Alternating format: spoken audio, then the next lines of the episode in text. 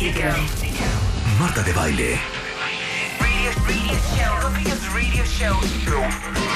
I'm better at this than you are. Transmitiendo desde la cabina de W Radio. Five days a week. Five days a week. W96.9. That's 900 minutes a week. Nuevos invitados, más especialistas, mejor música, mejores contenidos. The biggest radio show. In Mexico. W96.9 FM. How do you do that? Marta de baile por W. And what is that about? En vivo. Buenos días, México. Esto es W Radio 96.9.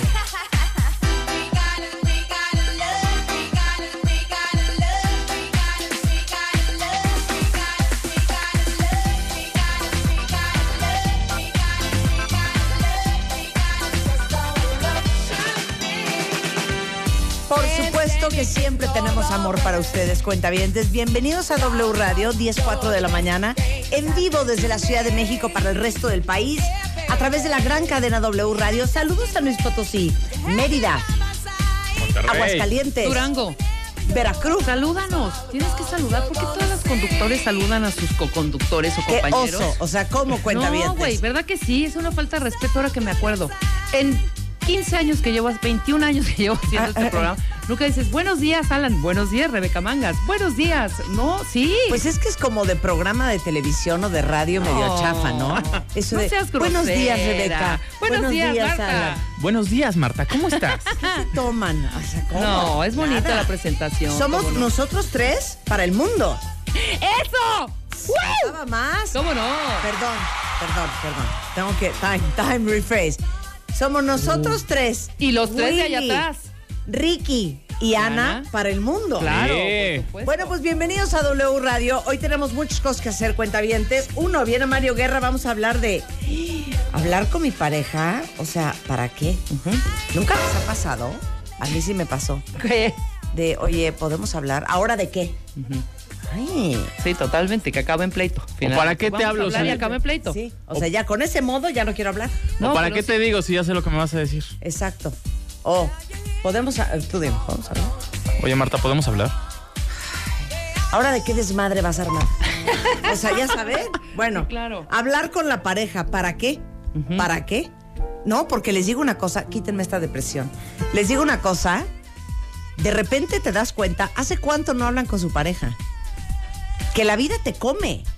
Y que estás resolviendo el día a día y, y estás hablando del plomero, los niños, el back to school, el dinero, las cuentas, el banco, la hipoteca, el agua, la ¿En luz, qué momento el te teléfono, el sientas gas. y hablan de ustedes? Pero cuando hablas, ahora sí que cuando hablan de sus cosas. Exacto. De sus cosas de uno, de eso vamos a hablar con Mario. Muy bien. Hoy tenemos la Casa de las Flores is in the house. La Casa de las Flores, ¿cómo no? Y hoy viene Paulina, perdón, Ceci, Cecilia, a.k.a. y viene Paulina, y viene Manolo Caro. Ajá. Y vamos a hacer un concurso, me vale. No, por supuesto, es un challenge. hacer un concurso. de hecho, te voy a Yo decir, ya lo hicieron. Ya hicieron un palomo, paloma. Paulina de la Mora Challenge, en donde subes tu videíto hablando como Paulina se me olvidó cancelar el mariachi. ¿Sí me explicó? Ahora lo que vamos a hacer pendientes, cuentavientes, que nos hablen. ¿Te acuerdas lo que hicimos, la simulación que hicimos como la- con las chicas de cable? Sí. Que hablaban un poco como, pues, miren, nos siguieron la Sí, onda. sí, sí. llamada Bueno, el chiste es ese. Jugaron con nosotros. Jugaron con nosotros. Van a jugar con nosotros sus cuentavientes. De entrada van a ver a quien mejor lo haga. Vamos a tener algunas sorpresas que ya diremos que son en el transcurso del día. Pero al ratito ya vienen los dos invitados, Manolo y Ceci. Bueno. Paulina, me saludas al caca. Estoy Híjole, enganchadísima. manchadi. Yo, a mí no me sale. Sí, te, a ver, No me intenta. sale. Ya intenta tantito. Ya lo hiciste. Pues a mí no que me yo sale, sé dice qué Marta. hacer, porque la verdad. A ver, ahorita que. ya quiero Te que- está saliendo quiero que ahorita Cecilia me perfectamente. Marta. Es que yo tengo amigas Es que, a ti te está hablan saliendo así. superbién. ¿En serio? Hablan así, te lo prometo. Oigan, ¿ya vieron una cosa que se llama Battle of the Barbers? ¡Ya! ¿Qué Uy, tal está increíble? Con Mina, con Mina a ver, que va a estar increíble. Hombres, ¿a quién le urge un makeover de pelo y barba? ¿Quién trae pelos de horror? ¿O quiere un cambio de look? o nunca ha traído la barba que quisiera traer. Bueno, este jueves 23 de agosto vamos a tener una batalla de barberos, literal, en vivo aquí en el programa. Vienen dos, vienen dos. Vienen los mejores barberos de México a transformar a dos cuentavientes hombres y hablarnos de la Expo Battle of the Barbers Latinoamérica 2018. Entonces, si quieren venir al programa este jueves, mándenos ahorita. Pero now, ahorita. Right now, su foto a radio arroba martadebaile.com y díganos por qué les urge una transformación. Ahora, la foto tiene que ser de puros cuentavientes barbones. Sí, claro, Ok, hombre. Entonces, O sea, quiero a los Barbers, cuentavientes. ¿tienen que ser barbones? Mujeres que están oyendo el programa. Calvos. Si tienen un novio, un marido, un amigo, un esposo, un, ¿qué será? Un, eh, Un hermano, amante, un papá. una quimera. Que sea barbón, pero que necesite una barba ya con look. Porque hay barba de leñador Exacto. Y hay barba De wannabe leñador. de wannabe leñador. Pero hay barba de buen look. Sí, claro, por Que supuesto. le sale muy bien, muy tupida, pero no traen el look porque no traen el corte de la barba. Porque Exacto. hasta la barba tiene su chiste. Tiene su onda, claro. Entonces mándenos una foto a radio todos los barbones que nos escuchan. Eh, díganos por qué les urge una transformación. Y este jueves 23 de agosto los vamos a traer al programa y vamos a traer a dos grandes barberos mexicanos a que les hagan un Extreme Barba Makeover. Exacto. Ahora, Un Extreme Beard Makeover. exacto, tómensela de frente. Oigan, les digo una cosa. ¿Qué? Yo le corto el pelo, el poco pelo que tiene a Spider-Man. Pero y la le, barba y le hago la barba. tocas, Claro. ¿ah, sí? Claro. Es más, tiene prohibido tocarse la barba. Sí, trae buena barba, Juan, ¿eh? Y es, es que una- barba, es que Juan se quita la barba y es un bebé. Sí, es una peleadera con el cuento de la barba. Es que Porque a mí me fascina la barba súper tupida, Sí, pachona. porque tú no la traes larga. puesta, hija. Y él dice que le pica, que le da calor. Entonces, a cada rato escondidas, Es que ha de ser bien va molesto. y se, y se, y se, y se Tú mete en la barba, máquina. ¿no? A la- Ah, tú traes Traigo. barba. Claro. ¿No te pica horrendo? No. No, porque va a picar. Ay, no sé, pues puede dar calor. Así como nosotros el pelo largo de pronto ya te lo quieres arrancar. Imagínate pelo en la Entonces, cara. quiero hacer un look a Spider-Man para el invierno. ¿Por Voy qué no viene Spider-Man y que se lo hagan? Pero se le Cállate, Rulo, hasta acá se oyó. Pero ¿saben qué? Que venga. No la tiene suficientemente larga. Bueno, La entonces especifica. Por favor, mándenos los que tienen suficientemente la, la barba larga, cuentavientes, Sí, grande. hombres, grande, mándenoslas, porque la neta, ¿cuánto costará una chaineada de barba? ¿Tú qué sabes? Como 500, 350, 500 pesos. 400. O sea, casi casi ya un corte. Pero yo le quiero hacer un a Spider-Man. Tipo, Pelo corto, muy corto. Ajá. Y la barba muy grande. ok. Y que uno de estos barberos le haga un look. ah, pues eso está Adelante, padrísimo. Risco. Te veo, te veo inquieto. Te veo nervioso, Te veo Risco. ¿Qué pasó? Adelante. Si no, si no traes, no Solo traes vengo- barba. Solo vengo a abrazar a de baile. ¿Por qué me quieres hacer más- tuya hoy? nada más quería Algo hiciste. No, algo. Algo hiciste que me Sí. quieres dar amor. Algo hiciste tú. Algo hiciste. Algo ¿Qué tú Que me, hiciste? cayó- que me puso muy de buenas. Sí, ¿qué Ya hice? luego te lo diré, pero. Oye, pero te digo una cosa. Yo, yo te siento.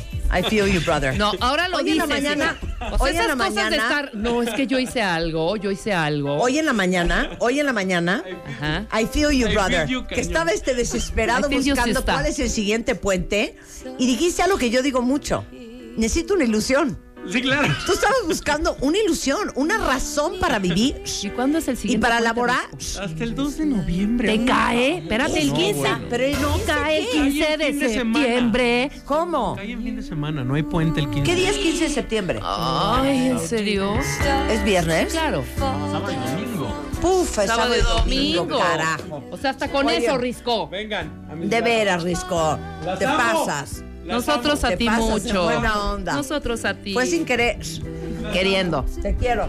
I feel you, brother. Te quiero. Bueno. Bueno, entonces, ¿qué dije yo? Pelo corto, barba enorme. Con un buen look de Y uno que de se estos lo haga uno de los barberos. Mándenos sus, sus fotos con barba a radio arroba marta de baile Pero ya, por favor, cuentavientes, préndanse de verdad, dejen la desidia. O sea, para que te traigan un super look. Imagínate ya, te, te acomodan la barba, te la hacen el jueves. Y el viernes te vas de antro, el fin de semana te la pasas wow. O sea, neta. Les voy ya. a pasar. Busca. John Chris Millington. Ese cuate, que es escocés, tiene para mí la mejor barba del condado. Sí.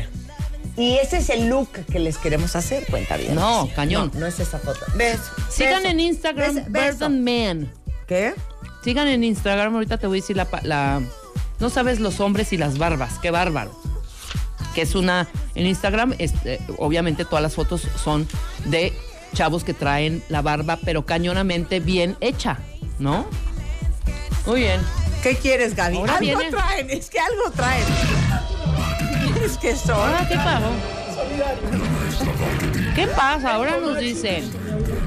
Es una estúpida. Saluda a los cuentavientes, Gaby, man, que sea eso, hombre. O sea, Muy buenos días. Nada más Y ahí viene Ricardo también a darle un abrazo. ¿Qué están haciendo? algo se traen, ¿eh? Es que Mm. algo se traen. Jefe, ¿por qué me vienes a abrazar? Ya llegó el jefe, por eso Ajá. Dios mío, ¿te, ¿Por qué me vienes te vendrán a dar tu, hojita rosa? Sí, me late que. Me Tu late hojita que- rosa. Ahora sí. ¡Borla! ¡Ya! ¡Está pasando! ¿Qué está Ahora pasando? entra Borla en estos ¿Por qué momentos, viene Borla? cuentavientes, no sabemos qué está pasando acá. Yo quiero saber por qué soy tan merecedora de tanto amor. No, bueno, ¿Qué más le falta? Ya entró Risco, ya entró Gaby, ya entró Ya entró Ricardo, Borla. ya entró Borla. No ¿Qué sé. se traerán? falta Paco Cabañas, que entra a darte un abrazo. Falta, ¿Faltaba más? ¿Faltaba más? Qué horror, qué horror, no, qué onda, qué está pasando. Yo me saqué como de onda. No, yo Oh, también. A mí nadie me abraza. ¿Será porque voy a dar una conferencia el próximo 30 de agosto? ¿Será tú? ¿Será por eso? Puede ser. Quizá, a lo mejor. Oigan, les digo una cosa. ¿Qué? Ayer hice dos horas 40 de ejercicio. Ya, Marta, de verdad que sí nos humillas un poco. Sí. O sea, yo creo que ya no debes de estar subiendo cosas de hacer ejercicio. Ya deja que nosotros, que sí sabemos que estamos panzones, lo hagamos por Es que les quiero decir una cosa. Me he cansado de hacer programas acá. Estamos comiendo jicamas, cuenta bien. No, estamos comiendo nueces. nueces, la verdad. Yo jicama. Este, sobre el tema de la resistencia a la insulina y les quiero decir algo. Para todos ustedes que de verdad se cuidan en la alimentación, que se meten al gimnasio, que toman todas las clases que pueden, que tratan de ser súper constantes con sus rutinas de ejercicio y al final no están obteniendo los resultados que quieren, eh, yo diría que todos hemos pasado por eso alguna vez, pero en México esto es bien común. Y quiero platicarles que hay una poción que con una buena alimentación Una y poción. ejercicio, exacto, va a sumar sus esfuerzos. ¿Qué es? Se llama Redustat Boost. ¿Ya oíste de esto? Sí, ya he oído. Ok. Les ayuda a eliminar el 30% de grasa que consumes y ahora tiene una nueva fórmula que tiene L-carnitina que aumenta la velocidad del metabolismo y quema la grasa acumulada. De hecho, yo tomo carnitina, una cucharada sopera de carnitina pura Ajá. Eh, antes de hacer ejercicio todos los Claro. días. Ahora, esta es recomendación de Inar. esta Y este- poción tienes que hacerla para haciendo re- ejercicio. claro, Redustat Boost eh, trae L-carnitina incluida. Y nuevamente repito, les ayuda a eliminar 30% de grasa eh, que consumes y acelerar el metabolismo y quemas la grasa que tienes acumulada. Pero para que el tratamiento resulte totalmente efectivo, obviamente tienen que hacer ejercicio, obviamente tienen que comer sano. Y acuérdense que antes de in- iniciar cualquier tratamiento de pérdida de peso, consúltenlo con su médico. No lo deben de tomar menores de 18 años, pero para todos ustedes que sí le meten al gimnasio, que sí le meten a la alimentación, busquen Redustat Boost este, con L-carnitina, que no saben la maravilla que es. Y si quieren más información, tienen un sitio que es redustat.com.mx y en su página eh, oficial de Facebook, que el otro día vi, que se llama también Redustat Boost. Muy bien. Para que le echen un ojo. Todos tenemos una historia que contar. La forma en la que cada uno de nosotros nos contamos nuestra propia historia es lo que hace la diferencia. Aprendamos a coleccionar lecciones y no coleccionar fracasos. Este 30 de agosto, el arte de lograr la vida que quieres. 8 de la noche. Centro Cultural Teatro 1. Boletos en ticketmaster.com.mx. Y entonces, 10, 16 de la mañana en W Radio. Híjole, está fuertísimo Ahora el sí, tema. ¿no? Ahora sí está fuerte el tema. ¿Alguien de ustedes últimamente ha perdido aunque no sea últimamente, hija, sí, el dolor sigue. a su animal de compañía? Sí. Yo dos ya llevo. ¿Tú llevas dos? ¿Por Una qué me tocó a mí en los brazos. perros? Sí, sí he tenido. Pero ¿cómo Yo que no? recogí a una, Ajá. mi negra. Era adoptada, la recogí en la calle. Estaba ardiendo en temperatura bien Ya, es que chiquitita, bien chiquitita. Y bueno, y duró la negra, duró 20 años. Y de repente le dio una infección, luego, ay, no, terrible. O sea, las muertes son, la tuvieron que inyectar para que ya, bye. Y mi tabata, chiquita, una maltecita, esa en mis manos, en mis brazos.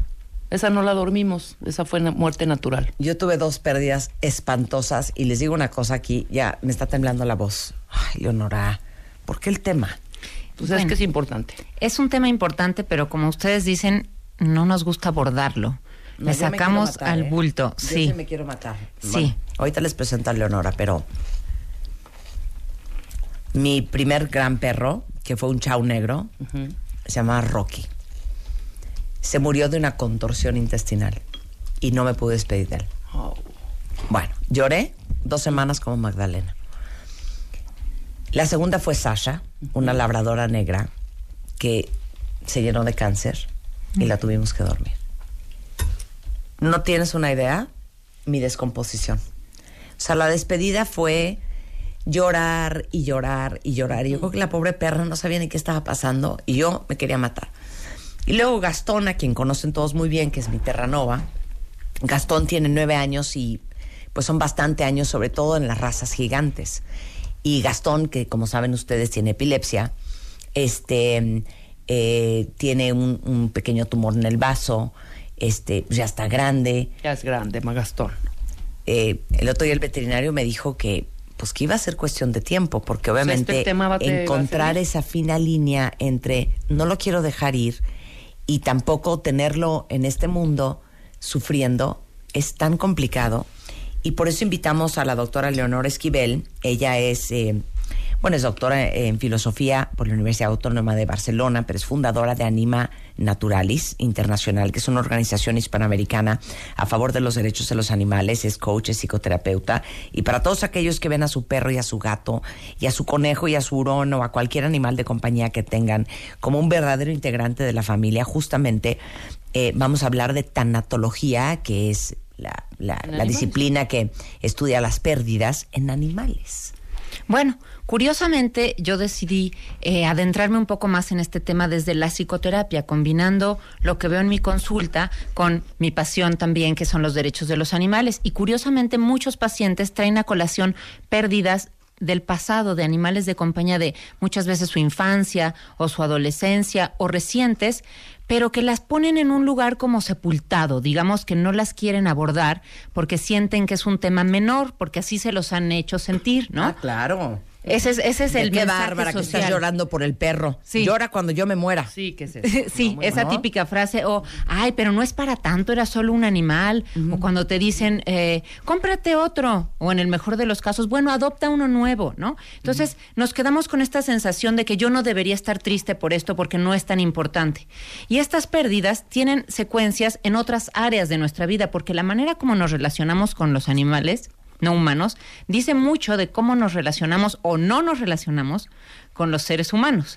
Entonces, es importante abordar este tema, creo yo, porque uno, dignifica a los animales, como tú mencionas, Marta, los eleva a este nivel de miembros de la familia, que hay gente para la cual no son miembros de la familia, son solo una entretención o algo que me regalaron o algo muchas veces que está en la casa para cuidar o en el inmueble para proteger, ¿no? Como animales policía, lo cual me parece que es incorrecto. Pero para todas las personas que los consideramos un miembro de la familia, su pérdida nos deja muy trastocados. No, ¿cómo no? Y por Claro, mucho tiempo. Claro, mira aquí este un cuentaviente dice eh, Rosa, no por favor, mi Boris, el labrador de viejito de 14 años, se murió hace cuatro meses. Eh, Patty eh, dice, yo perdí un cocker, eh, tenía un tumor y se murió en la puerta de mi recámara cuando yo estaba chiquita y lloré muchísimo. Eh, Paola dice, es lo más triste que me ha pasado en la vida y aún yo no puedo superarlo. Eh, Rodrigo dice, uno de mis más grandes dolores fue cuando murió mi Barry de 15 años de edad. Hace poco perdí, dice Vianney, a mi gatita que la atacó un perro. No, les digo una cosa. O sea, no puedo hacer este programa sin llorar. Es que, ¿sabes qué me trauma aparte? Que los animales, la indefensión de los animales Sí. es que no lo puedo creer La fragilidad. la indefensión, este, el que uno eh, tenga absoluto poder sobre ellos y tomar las decisiones médicas o no, eh, cuándo los vas a dormir o no, qué tanto alargas su vida o no, eh, se me hace fuertísimo. Claro, y eso nos pone en una encrucijada, porque si bien nosotros conta- más bien ellos cuentan con el recurso de la eutanasia, que nosotros los humanos no contamos con eso, al menos en algunos países, en la mayoría de los países. Claro. La decisión de cuándo aplicar este recurso o no es muy complicada. Ya. Quiero morir. Porque ahí se involucra un sentimiento de culpa que es normal en el sentido de común, quiero decir, pero no es natural porque es el peor de los sentimientos. O sea, ese lo podemos arrastrar toda la vida de si yo hubiera hecho tal cosa, si hubiera salvado, si no hubiera visto a este veterinario y hubiera visto al otro, ella o él habrían vivido más tiempo. Y esta sensación como de flagelarnos puede durarnos toda la vida, ¿no? Entonces, por un lado, este recurso de la eutanasia se presta como un alivio para cuando la situación del animal ya es desesperada, pero a nosotros nos confronta con este poder casi divino de Sí, decidir vives o mueres. Ay, terrible, claro. ¿no? Terrible, terrible, terrible, terrible. terrible. Y lo que lo que observo también es que, como lo dicen los cuentavientes, no lo he superado, ¿no?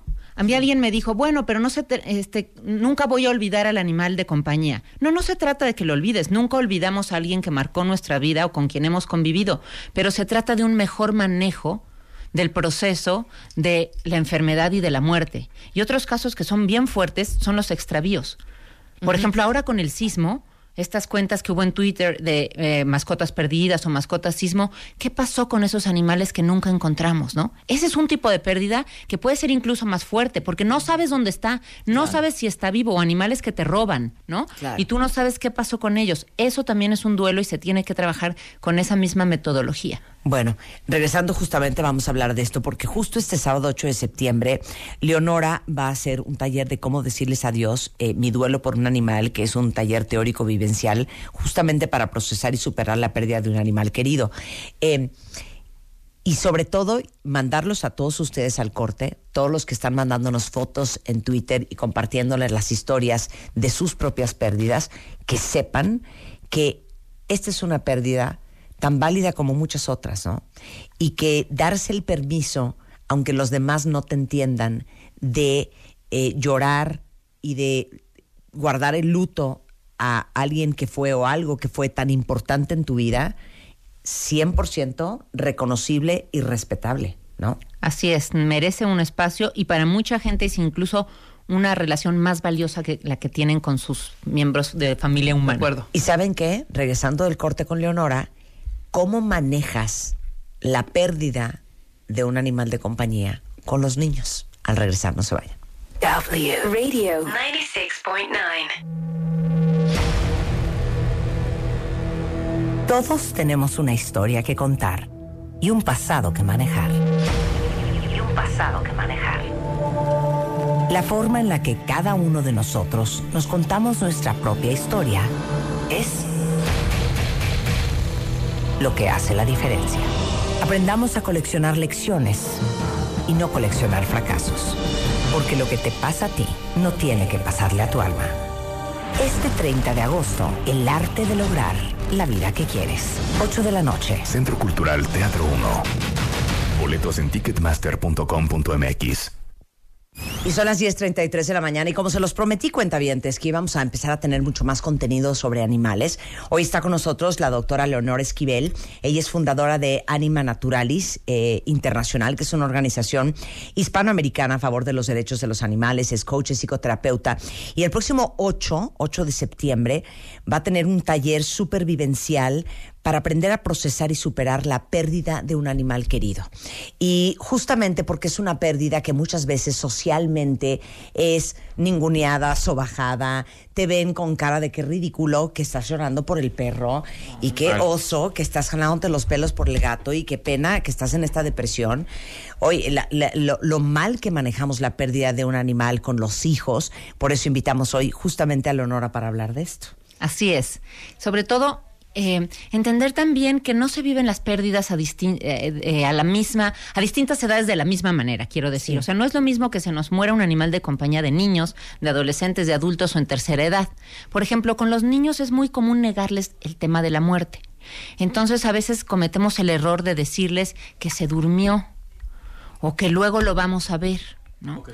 Ajá, o, que, se, escapó, con su o que, mamá. ajá, o que se fue con alguien, ¿no? Pero que está en un lugar bonito. La verdad no sabemos si está en un lugar bonito, eso es una Claro. creencia, pero el niño se queda con la fantasía de que un día lo va a volver a ver. O creemos que reemplazando a ese animal con Sí. otro, Exacto. eso, eso va a mitigar la Sí. pérdida y el dolor del niño. Y nos crea una especie de actitud ante la muerte muy distorsionada, porque la muerte es parte de la vida, ¿no? Desde la tanatología, esta gran mujer Elizabeth Kubler-Ross nos decía que eh, la gran asignatura en la vida es la pérdida. ¿No? Y si no estamos dispuestos a cursar esa asignatura, nos la vamos a pasar mal, porque Claro. todo el tiempo estamos enfrentándonos a pérdidas. La pérdida de la juventud, de una Sí, relación, sí, sí, sí. de un trabajo, de dinero, de lo que sea, ¿no? Entonces, Oye, Leonora, la pérdida de las chichis. O sea, Por ¿eso favor. qué? ¿Esa pérdida qué? ¿Quién la paga? ¿Quién la paga? Bueno, esa al menos sí se puede pagar, sí se puede reemplazar con dinero. Pero hay otras que no, como los animales de compañía. Entonces, esto de comprar luego, luego, o, o,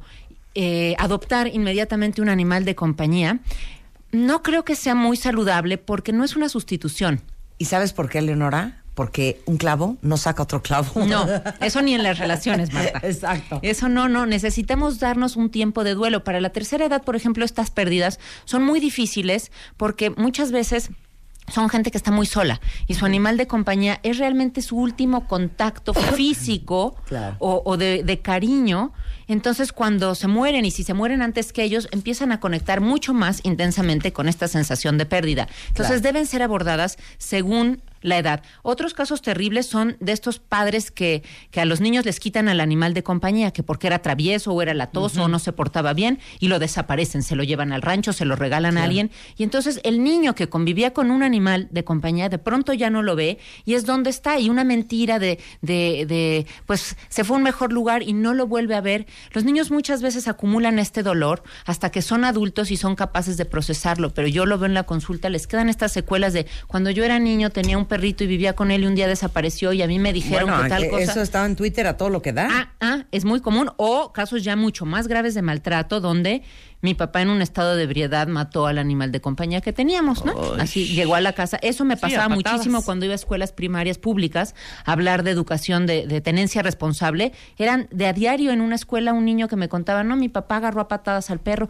Y eso, lamentablemente, no se atiende en este país y son indicadores de violencia intrafamiliar. Entonces, este tema está muy conectado con qué actitud tenemos hacia los animales de compañía, ¿no? Los consideramos miembros de la familia, los consideramos un juguetito, un recurso, una entretención, un regalo que le hacemos a la novia en San Valentín. No, cuando, cuando hablo de este taller de cómo procesar el duelo, significa elevar a los animales a la, a la jerarquía que se merecen, que es la de miembros más de nuestra familia, y reconocer el dolor por el que atraviesan los compañeros humanos de estos animales, que puede durar toda la vida y que, como ustedes dicen, es minimizado, sobajado, ridiculizado y que no hay un espacio de contención para esto. Por eso este taller. Totalmente. Y y les digo una cosa, ya ven que los gringos se pintan solos para estudiar todo.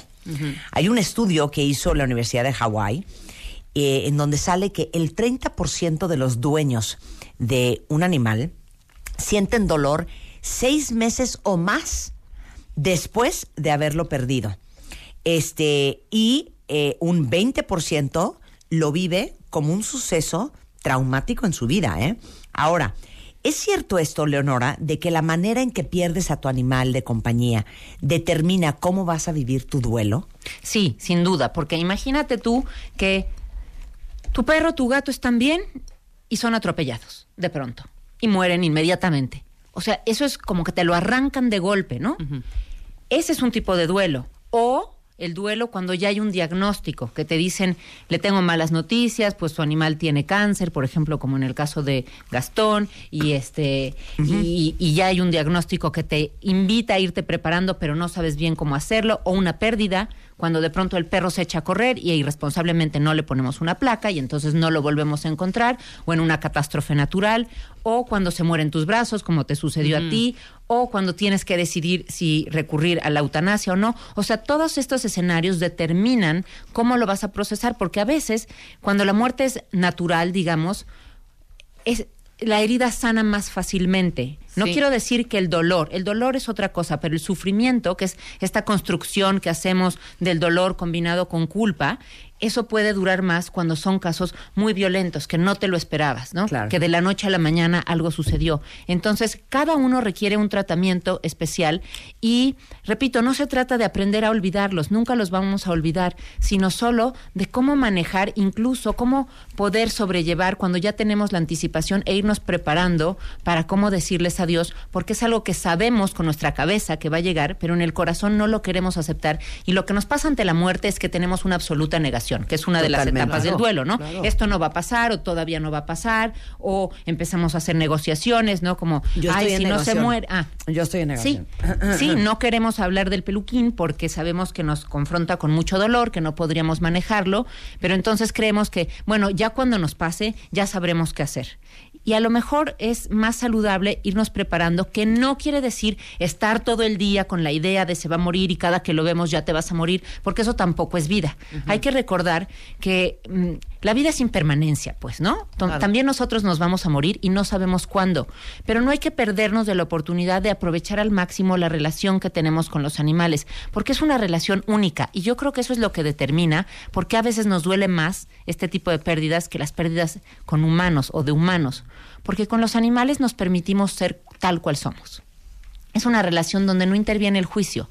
¿No? Nosotros no estamos esperando nada de ellos, ellos no están esperando nada de nosotros y somos completamente espontáneos. Es un amor incondicional. Es quizá el único amor incondicional que conocemos. Ni el de los padres ni el de los hijos es así. Y eso nos pone en una situación de mucha fragilidad emocional porque abrimos nuestro corazón y se los entregamos totalmente. Y ellos hacen lo mismo. Pero yo regreso al tema de que, y una sensación de una profunda responsabilidad. Porque al final, como decías tú, esa omnipotencia que tenemos sobre nuestros animales, de decidir si va al veterinario o no, si le das esta pastilla, si no, si le das de comer esto o le das de comer aquello, eh, hasta cuándo, cuándo decides tú que se muera, eso a mí me da una gran carga de, de esa es la palabra, de responsabilidad de la vida de este ser vivo está en mis manos. Sí, Porque al final nuestros hijos, nuestros familiares, pues que ahora sí que tienen libre albedrío. Pero los animales no podrían ser más dependientes de nosotros. Hemos, los hemos convertido en Claro. eso, completamente ¿Qué independientes. sí hacemos? ¿Qué debemos hacer bien?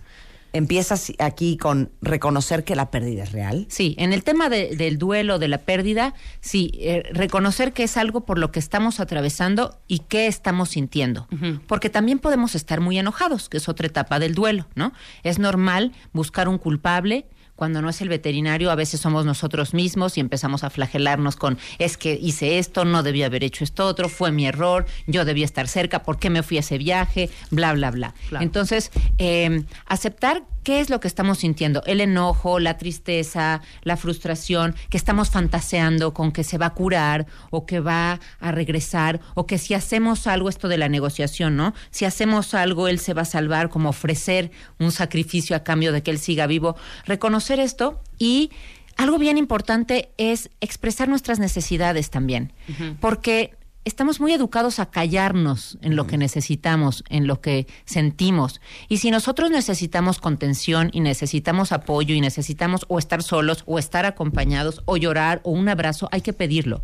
Y no, no nos es fácil pedir lo que necesitamos. Nunca, claro. Nunca, nunca. Y estas circunstancias nos ponen frente a esa decisión de decir, quiero vivir con el corazón cerrado y fingir que no me está pasando nada, aunque por dentro esté destrozado, o quiero mostrarme frágil ante mis compañeros de trabajo, mi jefe, mi familia, aunque se rían. Y, y de verdad, ¿saben qué? Cuando uno se muestra con el corazón así abierto y en la mano, la gente no se ríe.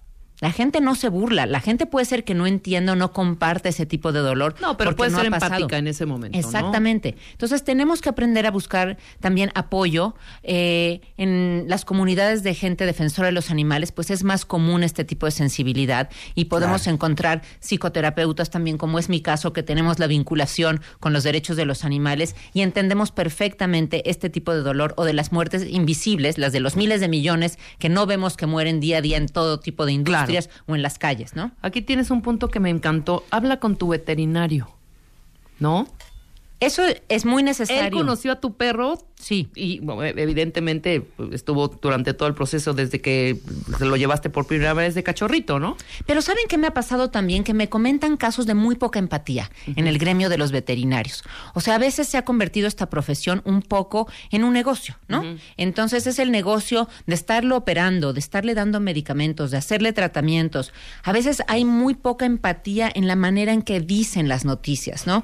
Hay gente que me ha hablado o pacientes que me han compartido la manera en que les comunicaron la noticia de la muerte de su animal de compañía y fue realmente fría y como muy, muy, muy poco empática, digamos. Y eso también es una manera que va a determinar cómo vamos a vivir el tipo de pérdida. O el tema de la- del recurso de la eutanasia.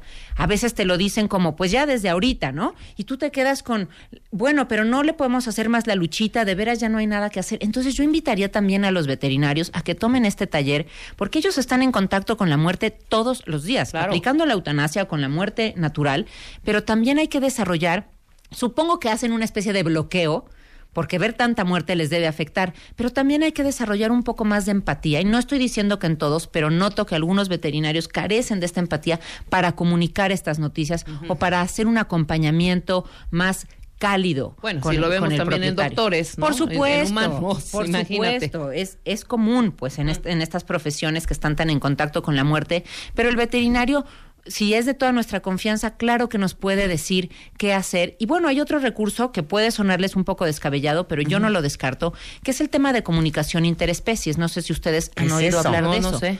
Bueno, son comunicadoras con animales. Ellas se comunican telepáticamente con animales. Es un entrenamiento que Pero se eso es hace. neta.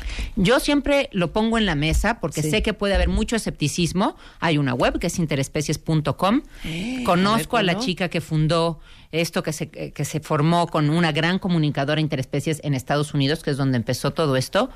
Y he recurrido y he mandado a pacientes que han pasado por pérdidas, les he dado este recurso y se han sorprendido favorablemente. Pero animales vivos y muertos. Sí, sí.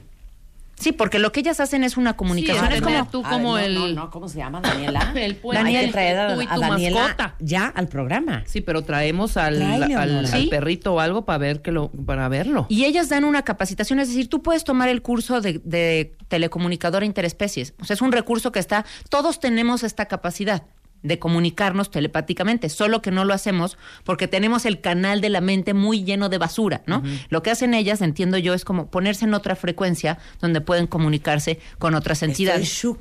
Sí, Ahorita hay que traer a volteaste. Daniela. sí, es un ¿Qué? tema bien Ahorita lo interesante. apliqué volteaste, dije Marta. Yo tengo un caso, por ejemplo, de un, un, un asistente que va a ir al taller, que ya iba a ir al veterinario a ponerle la eutanasia al gatito, ¿no? Y le dije, espérate, porque, mira, te doy este contacto. Tú verás si lo tomas o lo dejas, échale ojo a la web, si te late o no. Conozco a esta chica y pregúntale. Bueno, hizo la sesión de comunicación interespecie y el gato dijo que quería morirse en su casa, que, que le dieran chance, ¿no? Estoy resumiendo, pero el gato lleva 10 días más vivo, ¿no? O sea, de, de una decisión de lo voy a dormir, bueno, le voy a aplicar la eutanasia hoy a tengo 10 días más con él, pues es una opción que está sobre la mesa, ¿no?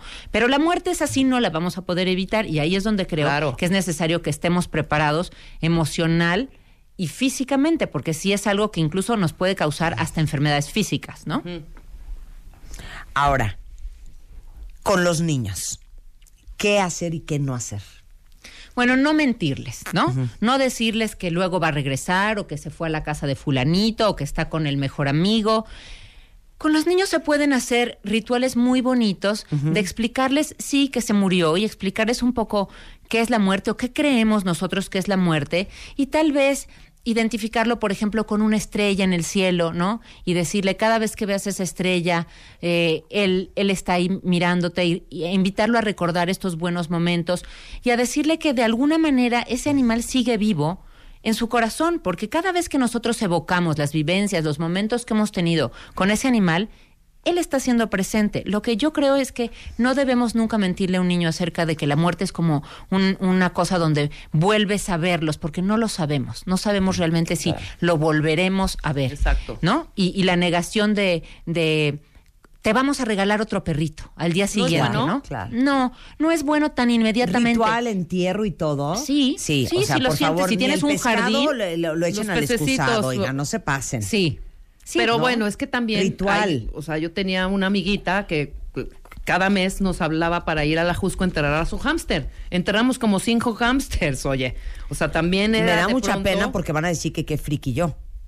Yo tengo las cenizas de todos mis perros. Ah, no, en sí, claro, claro, claro. Las cenizas, las Está bien, yo tengo las tengo cenizas la de de gata ta- la, de la tábata y la de la negra. Sí, claro. Porque hay que hacer, ha- hay que descubrir qué cosas nos hacen sentir bien. O sea, los rituales no son una receta de haz esto, haz lo otro. Hay gente que se siente bien dedicándole una meditación o unos minutos diarios de su meditación. Hay gente que se siente bien depositándolo en una iglesia. Hay gente que se siente bien teniéndolo en el, com- las cenizas en el comedor o esparciéndolo en la en su naturaleza. jardín, claro. Sí, claro, o enterrándolo si tienen la posibilidad en su jardín. Entonces, hay que hacer cosas que nos hagan sentir bien y estar muy conscientes de que es natural sentirnos así. O sea, esta negación de ya te- se me debería haber pasado, es que ya llevo mucho sintiéndome triste. No hay un tiempo determinado para sanar este tipo de pérdidas, ¿no? Cada quien tiene su momento y su lugar, pero la sustitución puede ser incluso peor porque entonces depositamos en el nuevo animal de compañía muchas expectativas y mucha carga como de, ay, el otro sí hacía esto, el otro le llamaba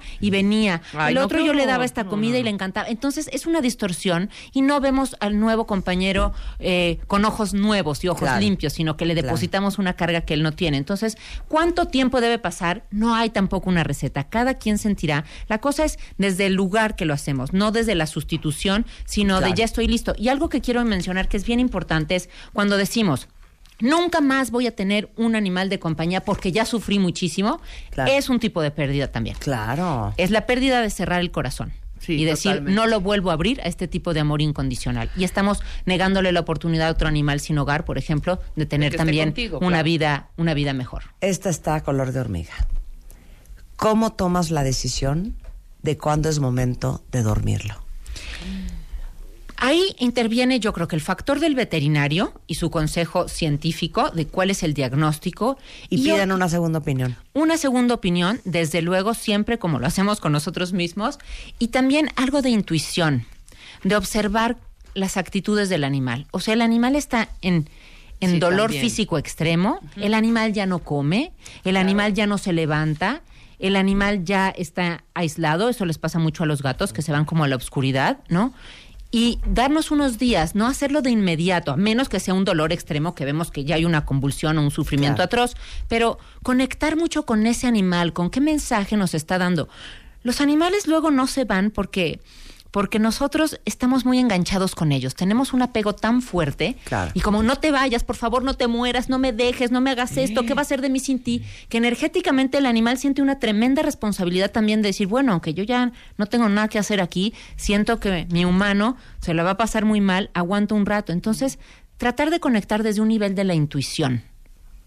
¿No clonó Barbara Streisand a un perro? No sé, no sé. No sabía claro, eso. clonó a su perro. Espérame, estoy segura que lo que les estoy contando no es invento mío. Eh, claro, Barbara Streisand revela que clonó dos veces a su perro. Y esto- Literal. ¿Y eso está bien o está mal? Así, literal. O Sí, sea, claro. Miss Scarlett y Miss Violet son copias exactas de Samantha. sus perros, Que se murió en el, dos- en el 2017 de 14 años. Mira, pues igual y si le está Bueno, funcionando. si tienes un montón de dinero y tienes ese recurso, ahora, habrá pues, que ver genéticamente qué tan debilitados están Ay, esos no, clones, horror. ¿no? No padecerán muchas enfermedades. Claro, claro. Y es una negación también ante la muerte. A ver, Exacto. no los vas a poder clonar indefinidamente. Muy mal. Está un poco Muy psycho. mal, Ya muy mal. Oigan, ya odiándola mal rollo. ¿Cómo decirle adiós y el duelo por un animal? Sábado 8 de septiembre aquí en la Ciudad de México es el taller teórico vivencial para procesar y superar la pérdida de un animal querido. Ahora sí que no lo echen en saco roto. Está la doctora Leonora Esquivel, que es psicoterapeuta, y María del Carmen Navarrete, que es psicooncóloga. Eh, toda la información, les doy el teléfono. Sí, claro. Es 55, es un celular. 55 35 78 52 66 o escriban a leonora arroba leonoraesquivel.com y tenemos este precio especial a los tres primeros cuentavientes que manden un correo a radio arroba martadebaile.com y nos cuenten por qué necesitan urgente ir al taller y con mucho gusto los invitamos con un, con un gran descuento. Así es. Y si quieren seguir a Leonora, es Leonora Esquivel en Twitter, igualmente en Facebook, animanaturalis.org, ¿no? Esa es la Y organización. hacevegetariano.com. Así Eres es. vegetariana. Soy vegana. Vegana. Sí, me parece que es muy necesario, pues si, si creemos que los animales tienen el derecho a la vida y a la libertad y a no ser torturados, pues la consecuencia de eso es no comértelos, Entonces, hijo, qué ni fuerte, vestirlos. ¿no? Sí. A ver, es fuerte y necesario. Luego me preguntan, ¿creen que, ¿crees que la actitud hacia los animales ha cambiado a lo largo del tiempo? Y digo, sí, hacia los animales de compañía definitivamente, pero al resto de los animales todavía nos cuesta verlos eso, como seres sintientes, como seres que tienen derecho a vivir. Los vemos como comida. Digo, yo sí como... como carne de vez en cuando, pero les digo una cosa, cada vez que tengo un pedazo de carne, sobre todo esos cortes, ya saben, un ribeye, Esos un aparatosos. cowboy, esos aparatosos. No, yo no puedo. Siempre les digo a toda mi familia, porque eh, me dicen, es que, es que ¿por qué? No, ya ni pidas carne roja si ni te gusta. Sí. La verdad es que nunca la encuentro como, por eso casi nunca como. Pero de repente cuando así me sirven un pedazote de carne, me le quedé viendo y, y volteo a la mesa y les digo, es que esto no es normal. No, Nadie no se ha dado cuenta. O sea, esto es un cadáver. Así es, claro. Esto no es así normal. Es, así es. Y mi marido, que es el más carnívoro, me dice, hija, pues es delicioso. Sí, pero quiero, quiero explicarles algo en esta mesa. Sí. Esto no es normal. Esto es un animal muerto. Así es. Y muchos tenemos esa ¿Estás de disociación. Totalmente. no es Yo la normal. última vez que comí carne Ay. me dio un.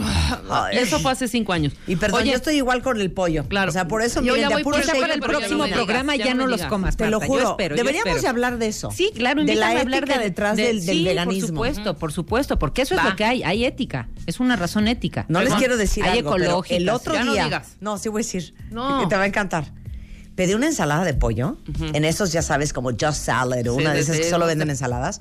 Entonces, ya sabes, ¿verdad? Y pollito así picado. Entonces, me estoy comiendo el pollo y de repente siento como que entre los dos dientes de enfrente se me mete algo.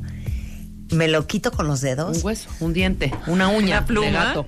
Una pluma. ¿Qué? Un tendón. Ay,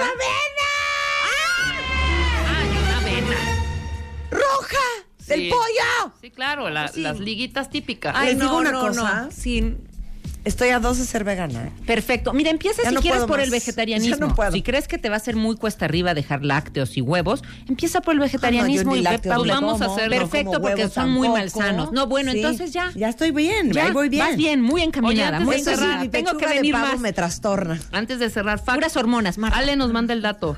Clonar un perro en Corea cuesta 50 mil dólares, pero viven mínimo 5 años. ¿Qué Eso no es necesidad? nada. ¿Qué necesidad? Ahora sí que eso no me reditúa. Con ese dinero O sea, podemos hacer viven- muchas esterilizaciones y, además apoyar viven 5 muchos. años. Ah. O sea, ¿qué es eso? No, Es muy mal. Gracias, Ale. La pechuga de pollo. Cállate. Así la liguita, así. Nada más. ¡Cállate! Enredada con ¡Ya! Eso nunca Ya, te pasa cuando comes. eso, eso, eso no te lo hace una nuez. Eso no, te lo hace una nuez. Gracias, Leo. Muchas gracias por la invitación. Un gusto 10.57 de la mañana en W Radio. De regreso, Manolo Caro es en the house. Cecilia Suárez. Y vamos a hacer un, Un Paulina reto. de la Mora A ver quién habla mejor como Paulina de Mora, si Rebeca o yo. En al audio. volver en W Radio. Todos tenemos una historia que contar y un pasado que manejar. Y un pasado que manejar. La forma en la que cada uno de nosotros nos contamos nuestra propia historia es lo que hace la diferencia. Aprendamos a coleccionar lecciones y no coleccionar fracasos. Porque lo que te pasa a ti no tiene que pasarle a tu alma. Este 30 de agosto, el arte de lograr la vida que quieres. 8 de la noche. Centro Cultural Teatro 1. Boletos en ticketmaster.com.mx. Saben que no soy el alma de la fiesta, solo a veces. Hoy, Son muy altadas. en la cabina de W. Esta es mi casa. La florería es el pilar de la familia. La gente dice que somos la familia perfecta. Manolo Caro, Cecilia Suárez con Marta de Baile. Ah, eso sí te preocupa que se escuche y que se sepa. La Casa de las Flores por W. Son las 11.09 de la mañana en W Radio. Manolo Caro, Cecilia Suárez, es en the house. Bienvenidos. Ay, Ay. me estoy ambientando aquí con los gritos y todo. Qué bonito que hayan series mexicanas triunfadoras y actores. Yo nada más quiero saber una cosa, Manolo. chingones. De fumar mota, ¿qué mota se estaba fumando? Era dónde? clavo, era clavo. ¿Toqueante a qué? ¿Cuál? ¿Cuál era? No, yo no me sé. Eh, o Hay sea, sé que hay una que sí, hay varias, pero. Ay, yo no sé si hay varias. Su sembradito, ¿no? Es libre de sangre. Oye, pero, pero eh, tenemos a Verónica Castro en la portada de Moa, en Mamita Querida, ¿eh? quedó increíble, ¿no?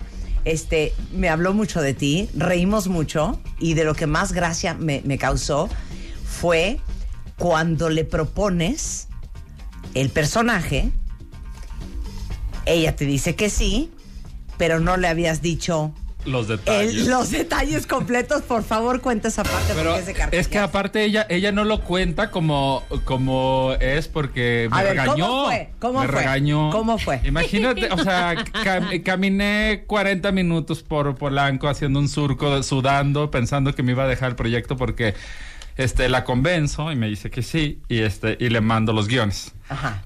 Y los lee. Y me manda un mensaje, necesito que me contestes el teléfono ahorita. Y le contesté el teléfono. Y como me quiere mucho, porque nos conocemos desde hace muchos años, pues me regañó. Como, como una Como una madre, madre a un regañaría hijo, a un hijo y me dijo que en qué momento a mí se me ocurría que ella. Pero ¿cuál iba a parte fumar leyó en el guion? Cuando fumaba marihuana. Cuando tenía un negocito turbio Sí, sí, también sí, en la serie y una escena de cama. Entonces me fue como en feria y le dije, tranquila, voy a ir rumbo a tu casa. Y ahorita te voy a, y te explico. voy a explicar por qué lo tenemos que hacer. Ok. Y, y, este, y tuvo la, la tranquilidad, el temple y la sabiduría de, de escucharme y de decirme que bueno, que lo ¿cuál iba a hacer. ¿Cuál fue tu explicación? A ver, Pues- la escena de cama. Mira, la escena de cama, que qué padre que, que, le- divertida. que las mujeres este, Sean sexualmente sean libres. sexualmente, ah, libres, activas y que puedan experimentar y vivir y disfrutar, ¿no? Ese era básico. Y le dije, la fumada de marihuana, le dije, pues Verónica, le dije, qué padre también que puedas distraerte y, y- y poner tu nerviosismo en, en otro lugar. Y yo creo que la marihuana natural, es una manera natural. Y le dije, mira, vamos a reescribir, que eso sí es cierto. Le dije, y vamos a aclarar que Virginia este, de la Mora no es Virginia de la Mota, no es la reina del sur ni la reina de las lomas. Sí, claro. Y va a sembrar su propia marihuana y está libre de sangre. Porque además le sale mal, ¿no? O sea, al final le caen ahí los caquillos y el grupito este de narcomenudeo. Oye, no spoilees. No, porque habemos unos Ya que todo nos vamos, México la vio. que nos vamos pichicateando. Pero bueno, ese, esa parte no tiene nada que ver. No, yo no voy en esa parte. Es como decir. Yo no voy en esa parte. No, pues, ya viste el Titanic, se hunde el barco. O sea, Oye, pero te digo, algo me dice, no, y entonces dije, "Eh, ¿qué hago? Entonces le hablé a Cristian y le hablé a Michelle. Pues para aquellos que son más jóvenes, Ay, pues me lindo. orientaran y me dijeran, ¿cómo ven? Y entonces que Cristian le dijo, está toda madre, ma, vas, está poca madre, te va a salir increíble. Entonces esa fue ya la última bendición para que dijera, pues órale, con todo y mota hago la casa de las flores. su, venia. Mira, Paulina, yo te voy a decir una cosa. Yo no soy. Jimmy Fallon. Ella no es A Jimmy ver, Kimmel. Ni Ellen DeGeneres. Yo no seré Ellen, güey, pero yo merezco que tú cooperes. A ver, quiero ver cómo has A ver. Rebeca y yo llevamos 48 horas Eso está ensayando. por verse, vamos a ver. Ensayando. Te voy a decir una cosa. En la No hables todavía, no, le voy a reveles ya el personaje. No, hombre. Sí. Yo tengo amigas que hablan así. Tengo amigas que mm, cercanas Me que da una pena así. Yo espantosa lo que les voy a "Güey, decir". Es fulanita. Yo les voy a decir es una cosa. Es que mi mamá habla así. No tanto. No, no, hija. Está dos, ¿eh? Bueno, por un poco. Está dos. Pero Marta. Mamá, deja de meterte estupefacientes, deja de meterte todo tipo de droga. Te lo juro. A ver, Mamá habla así. sí, mi mamá sí es de. La primera pregunta, yo creo, la voy a hacer, se la voy a hacer a Manolo y después que la, también la responda Cecilia, Ajá. es ¿cómo pensaste en ese personaje y por, a quién te remitió? O sea, ¿quién dijo? Esta es una muy así? buena anécdota, A ver, porque- A ver. Este, bueno, Ay, es- sí. eh, Cecilia llegó entafilada al Ah, casting. Lo hizo así.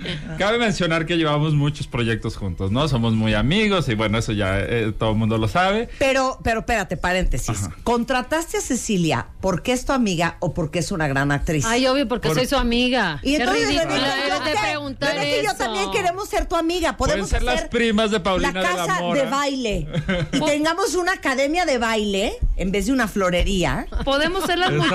muchachas de la vida alegre de Exacto. al lado. hija. O Y sea, si ya entonces tenemos- yo puedo ser como Sonia Melio. Claro. ¿Quién es Sonia? Ah, claro, claro. ¿No se llama claro, Sonia Melio? Melio. La del, la del- Eh, yo no La de la danza. Tampoco La de sé. la danza. Olvídenlo, ustedes van para el cabaret, ¿eh? Con la Ay, pena. ya. Sí, Ah, sí, pues, vas ¿cómo? directo O sea, al Güey, cabaret. cabaret. Es más, ahorita que nos haga un casting, Manolo. Eh, Entonces, no, bueno, cierra cantamos, corchete. Manolo. Hasta cantamos, Manolo. Y Cecilia no canta nada. Ahora, la- ahora las vamos a audicionar. A ver. No, pues siempre nos estamos reinventando cómo hacer los personajes. Y Paulina de la Mora, cabe mencionar que es muy hija de la fregada y es muy este, fuerte. Entonces, como que nos cuestionamos mucho cómo hacerle para que el personaje no eh, este, simpatizara con el público. Y empezamos a jugar, ¿no? Y tenemos también nuestras referencias de gente muy cercana. Pues como tú, que tiene que de repente. No, la mía, mi- nosotros vivimos en el norte. Así que mi mamá es chilanga, pero ya habla más como la Tu gente. amiga de- Raquel. ¿Qué Raquel? Esa es la que así habla. Claro, Raquel. Sí, hay Pero, referencias, pero cabrón. hicimos el, el, el acento hasta el tercer día. Sí, entre la primera y segunda semana, yo no sé ya ni qué día No, fue. era como el jueves, empezamos a filmar un lunes y como que el jueves descubrimos el acento, ¿no? Como que dijimos por aquí, Como por que aquí empezó va, a sí, pasar, sí. empezó a pasar y Manolo de- detuvo antes de. ¿Te acuerdas qué escena fue, no? Sí, me acuerdo y, y hablamos y me dijo, pues esto está pasando, sí, sí, esto está pasando. Y los dos nos dimos cuenta que cada vez estaba pasando más. Y me dijo, bueno, entonces tomemos la decisión y con el acelerador a fondo, dale más. Y, y incluso ahí platicamos de lo el riesgo que podía implicar aventarnos. De que duraran dos horas los capítulos. Bueno, de entrada que, fue- que alargara más, que el Sí, ritmo el- el cambiase, ritmo de la- de la- que, del que fuera muy arriesgado hacer un personaje que habla así de intenso y que no pudiéramos caer bien, en, o sea, literalmente caer bien parados Claro. con esa decisión. Y pues y volvimos ahí- a doblar las escenas que ya habíamos hecho. ¿Cómo? Ah, Por eso habla medio rápido en una. Es lo que te iba a decir. O sea, no se le va no el hay escenas acelerador. que dices, Como las "Time, ardillitas". corte, corte, hija, se te fue, estás hablando Pero normal es otra que vez. ya estaban filmadas y las tuvimos que doblar. Ah, Pero es desde que- y de repente principio. Empecé hablando normal. Ya estamos hablando como Y Paulina estamos ahorita, hablando bien. y a los cuatro, y a los cuatro días salió eso. Y bueno, pues tomamos esa decisión y cuando volvió a ver el material del principio, pues hablaba yo así normal y lo tuvimos que doblar, que fue un relajo doblar. Para la gente le encanta porque es cuando, eh, cuando desgreña a Islina, al personaje de Islina, Elena. Sí, sí, sí. Y la gente, es que ahí habla muy rápido porque está muy enojada. Y yo, no, porque la hicimos antes de descubrir el acento. esto se definiera. Claro, Exacto. porque fue un detonante para el personaje y el personaje está en las nubes, Cecilia. O sea, no es, es- yo creo que en larga historia de la televisión mexicana, yo creo, y te lo voy a decir así, después de Catalina Krill, perdón, Un Paulina de la Mora, tan memorable, está sí cañón, hija. Y aparte, bueno, tu, tu- todo tu rollo histriónico, que es, es una extraordinaria actriz, lo manejaste perfecto con Pero, la yo, dirección de pero yo creo que toda este, esta ola de entusiasmo que hay, eh, por Luis Miguel en su momento, ahora por la casa, las casas, la, la las casas, la, la casa, Las la- casas el hogar, el, el hogar, que no tiene ni idea. Se El hogar echó de tafil esta mañana la Martita. la casa de Ya las inventando flores. bien cañón. Yo tengo un análisis psicosociológico, psiquiátrico, psicosomático, social antropológico A para ver, venga de explicarlo. ahí. Yo creo que todos en México, de verdad, y ustedes me corrigen si estoy mal, estamos ávidos desde hace muchos años por tener una mejor televisión y por sentir que México puede competir de una mejor manera a nivel mundial y que podemos eh, empezar a entrar a un camino en donde, en donde podamos estar a la par de otras producciones en otras partes del mundo. Y creo que tanto la serie de Luis Miguel como esta, eh, pues son como los primeros grandes esbozos de ver el tipo de tele diferente que sí se puede hacer, Manolo. Sí, qué, qué padre lo que dices, sí, la verdad me entusiasma muchísimo porque esa es la idea, o sea, la idea es regresar a esta época de gloria de- del melodrama que nos dio tantas satisfacciones en México en los años 80, así que íbamos un pie adelante. Y yo me acuerdo, por ejemplo, cuando la primer acercamiento que tuve eh, con Netflix, que uno de los ejecutivos me decía, en México estamos viendo la televisión morir porque no hemos tomado riesgos, porque no estamos hablando de temas actuales, Claro. porque no estamos retratando lo que hoy en día nos interesa. Y hoy en día nos interesa eso, aceptarnos, amarnos, entendernos, saber que todos somos diferentes, pero todos somos parte de una sociedad y que, y hay, que hay que ser tolerantes. Ese, es- ese es el gran éxito del personaje de Paulina de la Mora y que se lo ponen a Cecilia en las redes sociales y nos entusiasma mucho que dicen, queremos tanto a Paulina porque Paulina no discrimina. Paulina se, tanto se lleva con las del cabaret como se lleva con el cacas, como que pregunta de las también. lomas. Y con los de las lomas. Y eso es, es muy importante decir, hemos cambiado y la televisión en México está cambiando y tenemos que retratar lo nuevo. Yo, yo sí te quiero, yo sí te quiero preguntar esto con, con total apertura, eh, porque muchos dirán, ay, no, nos falta mucho, o no, es que la iluminación, no, es que los valores de producción, no, bueno, es que el vestuario, no, es que el otro y el otro y el otro. Yo sí quiero que expliques qué tan complicado es hacer una serie de esta naturaleza. eh, cuando a lo mejor muchos de ustedes están acostumbrados a ver otras muchas series, que puede ser The Crown, puede ser Game of Thrones, puede ser eh, Downton Abbey, puede ser eh, House of Cards, que son series que de entrada traen presupuestos de millones y millones Claro. y millones de dólares. Game of Thrones entre 10 y 12 millones de dólares. Downton Abbey, Downton Abbey, la 7, más 8 barata. millones de dólares. O sea, son presupuestos millonarios. Las complejidades de hacer buena tele con esta restricción financiera tan importante que todavía existe no solamente en México, para toda Latinoamérica. Es, eso es muy, muy fuerte, saber que los presupuestos distan mucho de los otros países, saber que lo tenemos que hacer en equipo, saber que lo tenemos que hacer apoyándonos. Yo y, y tengo mis, mis retractores y mis haters en las redes sociales, pero yo lo que sí les digo es que nunca me he frenado ante un presupuesto. Nunca me he frenado a- ante una capacidad de, de espectadores en un teatro. Nunca me he frenado a que me digan, ahora tienes para hacer esta película 20 pesos o 20 millones. Claro. Pero, pero ¿cómo es? Porque me imagino que, por ejemplo, pe- pensemos en la más cara de todas, Game of Thrones, ¿no? Eh, no, Pues debe es- ser esta- delicioso. No, esta escena es en las montañas. Ok. ¿cómo son las montañas? Pues son verdes. Ah, pues entonces hay que volar a Escocia. Pues yo las Ok, hago en el y hay gente, hay gente, Sí, claro. sí hay gente. ¿Cuánto hay? Un chingo. Ah, ¿cuántos son? Pues necesitamos tres mil extras. Todo eso sucede. Y esa sola escena puede val- valer 450 mil dólares. Bueno, pero ahí te va A lo ver, que yo pienso a de ver, eso. A ver. Por un lado, sí, está de. ¿Por qué me suena, me resuena aquí el micrófono? No sé, esto, eh, tengo rebote, ¿verdad?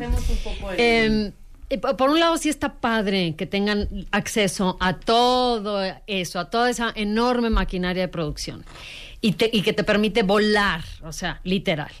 Pero por otro lado, el, el tener un, un presupuesto mucho más recortado te permite creativamente resolver de otra forma Claro. que te exige trabajar así. Y eso hay que, hay que decirlo, en este país sucede constantemente. Los directores resuelven de manera creativa A y ver, las directoras claro, también. a ver, a ver, dame unas ¿Ves Spielberg resoluciones que tuviste durante la Casa de Pues las Flores. es- Híjole, por ejemplo, la- las fiestas que Ajá, suceden en sí, la sí. Casa de las Flores, yo las sufría porque de repente era así de ¿cuándo ya los extras? No, pues ya están. ¿Te acuerdas Así. el Jeb, eh, el Jeb Bush? Había un extra que se parecía a Jeb Bush. Ah. Salía como en 80 tomas hasta que Sí. decían, ya no pasen al Jeb Bush, por favor. Bueno, y termina saliendo mi, eh, mi productor, Rafael Ley, en una escena, termina saliendo mi asistente. llama a tus cuates, Empiezas claro. a, a llamar A tus amigos. ahí. Sí, claro. Porque tienes que hacer que las fiestas se, se vean grandes. Entonces te tienes que empezar a cerrar en el cuadro y decir, no le muevas mucho a la cámara porque se ve muy vacía la mesa de allá. Sí, sí, claro. O, o muévela para acá. Este, y empiezas a echar este mano de, de tus amistades. Justo un amigo que compartimos, Jaime González, ayer me decía, oye, ya iba a decir una grosería, pero me decía, oye, pelado, ¿por qué no me hablaste para mandarte más flores? O sea, me dice, porque te las hubiéramos mandado Alfonso y yo. Y digo, claro, pues esas cosas uno las tiene que solucionar porque no contamos con esos presupuestos, pero ojalá las cosas cambien. Exacto. Pero independientemente, Tenemos fe en que independientemente cambiarán. del Claro. presupuesto, dijiste algo muy importante que es esta No, parte pero de es que no te voy no, espérame, de voy arriesgar. no, voy yo primero. No, espérame. En mi es que si no programa ya hablo yo.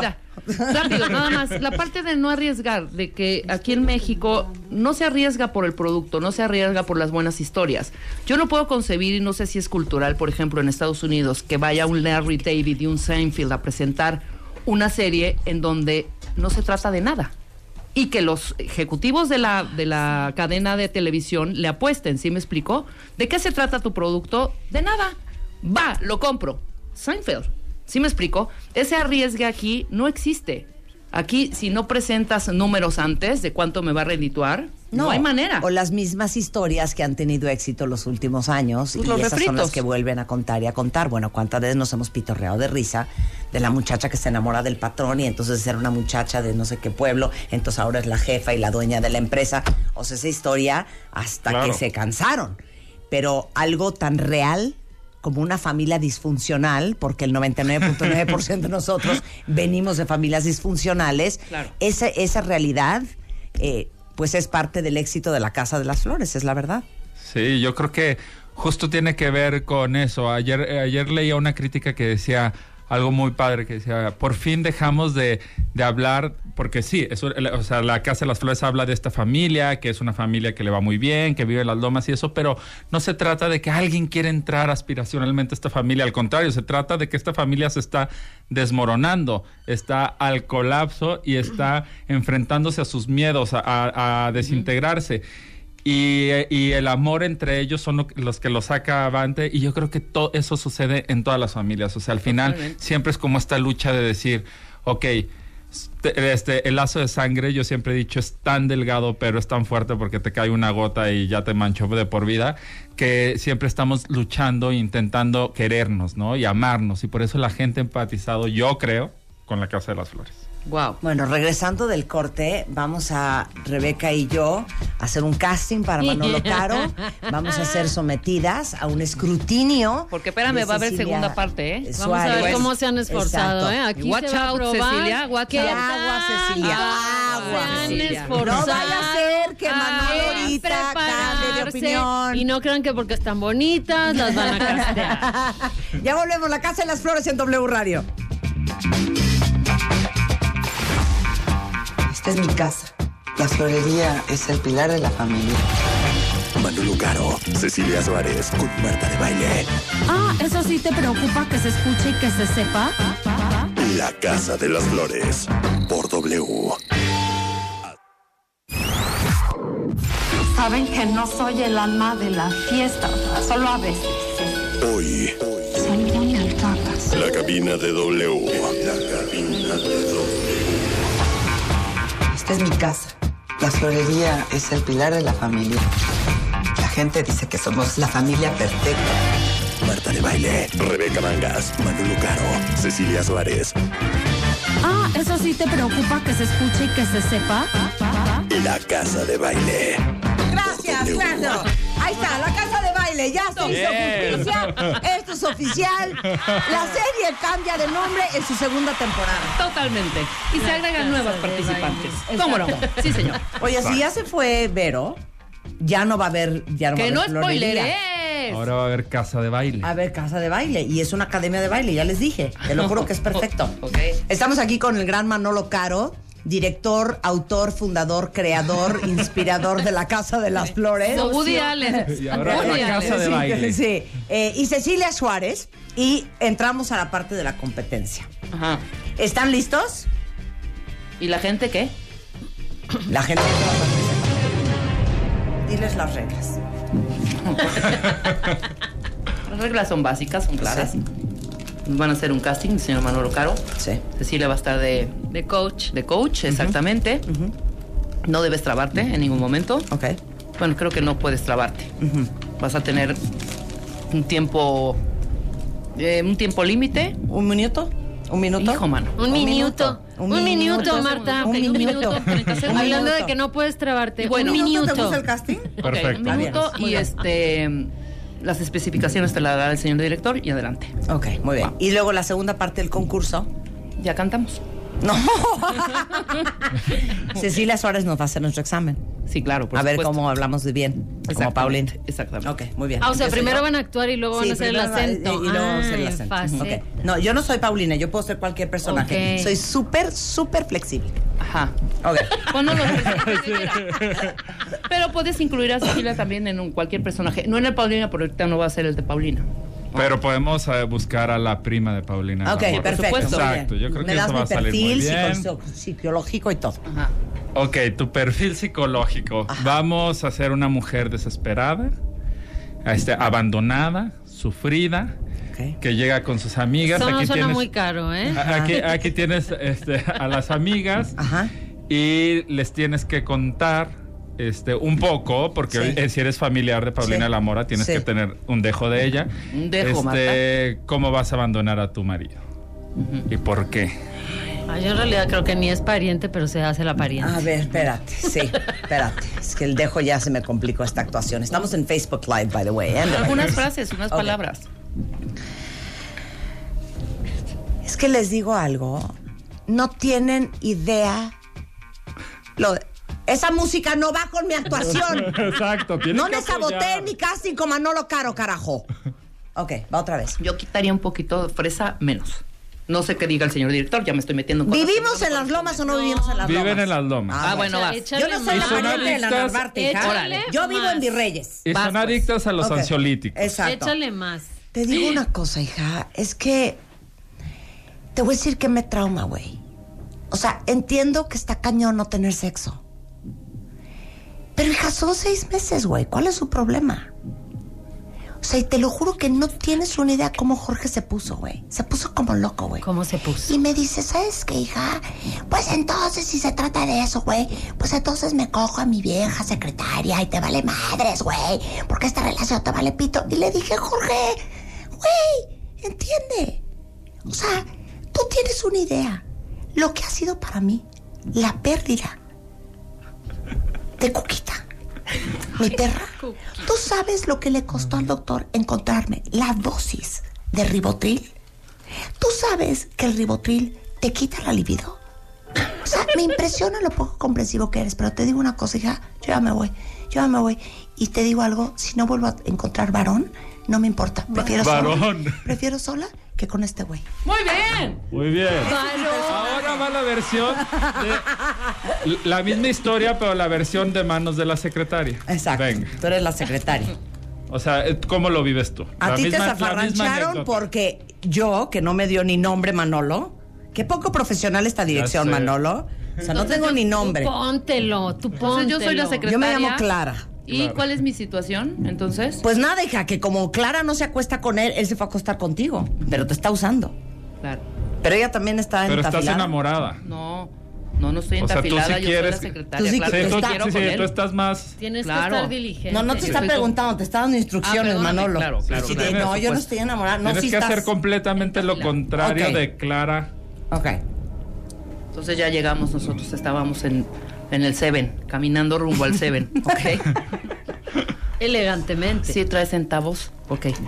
No, pues sí, yo sí estoy bien preocupada ahorita ¿Pero porque creo, que, creo que ya nos cacharon, oyes. Ah, yo soy el hombre. No, yo soy somos una mis amiga. amigas. Arruinándole el casting a la amiga.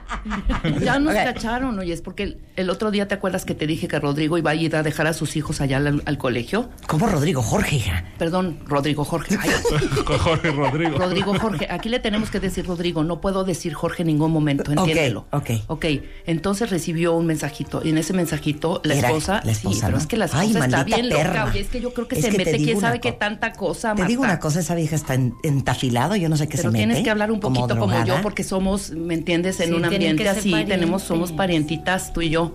Es que, ¿cuál es ese acento? Ay, ¿quieres un elote o algo? Porque sí ¿Pero estoy bien quieres un nerviosa. elote o algo? No. Marta. Está arruinando Marta todo. O sea, no quiere que te quedes, me queda bien, claro. está Me queda saboteando, claro. ¿eh? Hazle, hazle, hazle la segunda tú. Tienen que hablar más lento. Ok. Más lento, Pero más- te Y digo- enuncien, Ok. enuncien. Ok, te voy a decir una cosa, hija. ¿Qué cosa? Mira, más vale Dios rogando que con el mazo Es dando. que yo digo, ya me dijo que sí se va a divorciar. Yo sí le voy a creer. Mira, mana, yo te voy a decir una cosa. Ay, no sabes todas las Más mañanas que, le preparo que su yogur, que su fruta, que su papaya, que su durazno. sé, En hija. su casa no le hace esas cosas las la vieja. Pero te la digo vieja algo. está bien loca. Mira, el otro día yo escuché a Marta de baile. ¿Y sabes qué dijo? Que solamente el 4% de los hombres con amante dejan a la mujer. Hija, no te hagas falsas ilusiones. No que quiero que te rompan el sí, corazón. me lo dijo. Qué barbaridad, no sé. Bueno, ¿sabes qué? Vamos a concentrarnos mejor en otra cosa y luego pensamos en Rodrigo. Vámonos. ¿Quieres un pingüino? Sí. Siento que estuvimos muy frágiles, Siento- Manolo. siento que podemos hacerlo muy mejor. frágiles. Ajá. Tú querías hacer de, Entonces de la prima de. Paulina. Ese es nuestro fuerte. ¿No quieres hacer un musical? ¿Y Me cantamos? encantaría hacer un musical. A ver qué van a cantar el día de hoy. Adelante. Uf, amo esa canción, ¿eh? Adelante. ponen. Vamos a adecuarlo. Así se ponen. Adelante. Vas. Enséñale a Manolo lo que traes, Vamos hija. a Ok, la- bye. Ok, vas. Súbele. Vas. Manuel, tranquilo, no te voy a molestar. Porfa, danos un papel. La casa de las flores o cualquier obra de teatro. Manuel, la serie no se va a acabar. Netflix te va a rogar. La casa de las flores es un éxito ahora. Ya lo ves, la Vero es así. Si se va, nos quedamos aquí. Y la Paulina me da igual porque la podemos imitar. O sea, No, lo suyo es la cantada. seguro, ¿eh? Lo Seguro. suyo es la cantada. Lo nuestro es la cantada. No se Lo nuestro es la confundan. cantada. Ok, ahora vamos a la fase 2. La fase Y aquí dos. juegan todos. El teléfono en cabina es De una vez, 51 900 01800 718 1414 Venga. El que mejor lo haga, Manolo Caro, les va a dar el papel del árbol en la siguiente obra que haga. ¿Ok? Exacto. ¿Ok? Exacto. Ahí está el teléfono. Primero va Rebeca, después voy yo y después No, van los cuentavientes. Venga. Abrimos las líneas y que se exprese el cuentaviente al aire. Ahora. 5166-8900. Ahora. Ok, 51 668 900 01800 718 14 14. Yo digo que Vamos a ver quién imita mejor a Paulina. Que empiecen los No, empieza tú. Ándale, las notas Yo tengo un punto. Vamos a, ver, hacerlo. Las notas vamos, tensas. vamos a hacerlo real. Cecilia A ver, va a calificar, pero si Netflix se pone guapo y nos aprueba la segunda temporada, al cuentaviente que gane, sí lo vamos a invitar a que haga un papel. ¡Órale! Vamos a hacerlo realidad. Venga, las cosas como son. Así que anímese y marque. Sí, la segunda temporada. Pero, pero también concursamos Marta y yo. Va, perfecto. Pero no cobran porque van a salir No, no carísimos. cobramos, no cobramos. Pasamos. Pero mira, cabareten, mételas al cabaret. Uy, Mira, mira, lo máximo verlas mira, en el si quieres la hago de la mesera del cabaret. Danos Exacto. un dialoguito de así de tres segundos. Pero Me como qué dirías? Pues no sé, alguna cosa así. Así no de. sé. Por ejemplo, ¿gusta algo de tomar? Ya, ya. Es una Sí, aparición. claro. ok, ¿estamos listos? Totalmente. Ok, empieza Rebeca. Ok. oh, entonces no nos Bueno, vas danos indicaciones. Danos una indicación. Ya, Tienen, no seas tienen envidiosa. que hablar lento. Pero a ver cómo. Ok. Adela. Y echar la voz para atrás, fresa. Es así un poco. Exactamente. Es que yo sí tengo una amiga que así habla. Pero es que creo que la estoy haciendo mal. Espérate. Así, Concéntrate, nos vean, Y se agarran las sienes. Tienen que ver esto, estamos en Facebook. Live. Bórranos de aquí, no existimos. Es que de verdad te lo estoy diciendo, Marta. No llegó a dormir mi marido. Así podría ser. Calificación, calificación, calificación. No, sí lo hace bien, ¿eh? Vamos a darle Calificación. nueve. Claro, Nueve. nueve, sí. Vas. Pero lo tienes Cero que hacer bien mental. conciertado. Ok. Concéntrate. Marta, ¿cómo no te va a salir? Le salió hace Por rato. favor. Sin payasear, hija. Ya No. dio lento. Y no digas groserías más que cuando es necesario. Ok. Mira, cabroncita, te voy a pedir un favor. Por favor. Deja a mi mamá en paz.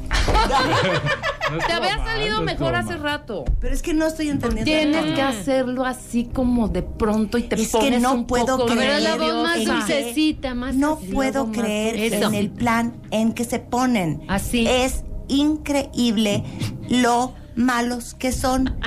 Perras, perras, perras. Ese es el tono. Ok, calificación para mí. 8.5. Ok, ok, se vale, se vale, se vale, se vale. Gané. Ok, ya tenemos a alguien en la línea. Venga. Muy buenos días, ¿quién habla? Oh, venga. Hola, ¿cómo están? Muy bien, ¿y tú? Excelente, Paulina. ¿Cómo te va? Eres mi máximo. ¿Cómo te llamas, mana, en la vida real? Ay, mana, me llamo Xochitl Hernández y estoy que no me la creo. Tienes que preguntarles cosas, Ceci. A ver. Para que se Vas, Ceci, la pregúntale. Xochitl, ¿en dónde estás? ¿Por qué estás hablando esto? ¿No trabajas? Ay, claro. Gracias a Dios trabajo desde mi casa. Pero bueno, estoy aquí solita, solita estoy viendo su Facebook Live. Risa y risa, mana, con ustedes. Y yo también quiero un papel ahí en el bar. Ok, Ok, bien, Xochitl. Muy bien, Xochitl le apuntamos Apuntan a y al Xochitl. final tomamos la decisión. Sí, un beso, Xochitl. Un beso, Xochitl. Siguiente, buenas Ok, tardes. Buenas tardes, ¿quién habla? Bienvenida a la Casa de las Flores de baile. Bueno, Bueno, ¿quién habla? Antonio. No, Hola, ya, Antonio, Antonio. desde ahí ya tienes que estar en tu papel. Sí, Antonio. Hola, ¿cómo están? Muy bien, ¿y tú? También aquí hablando para ver si puedo aparecer en la Casa de las Flores. Bueno, vamos a hacer otra co- otro, otra serie. Ajá. Que se va a llamar. Vamos a pensar el nombre. Y que él vaya. Ok. Qué mala onda eres. ¿Cómo te llamabas? Antonio. Antonio. Muchas Ay, gracias. no vamos. a apuntar tu nombre y al final Antonio. decidimos, ¿ok? Vamos a hacer dos llamadas más. Exacto. Ok, vas. Muy buenas tardes, ¿quién habla? Hola, Hola. ¿Cómo te llamas en normal primero? Anilú. Anilú, muy bien. Ok, queremos oír tu personificación de Tu actua- Tu Paulina. actuación. Ok.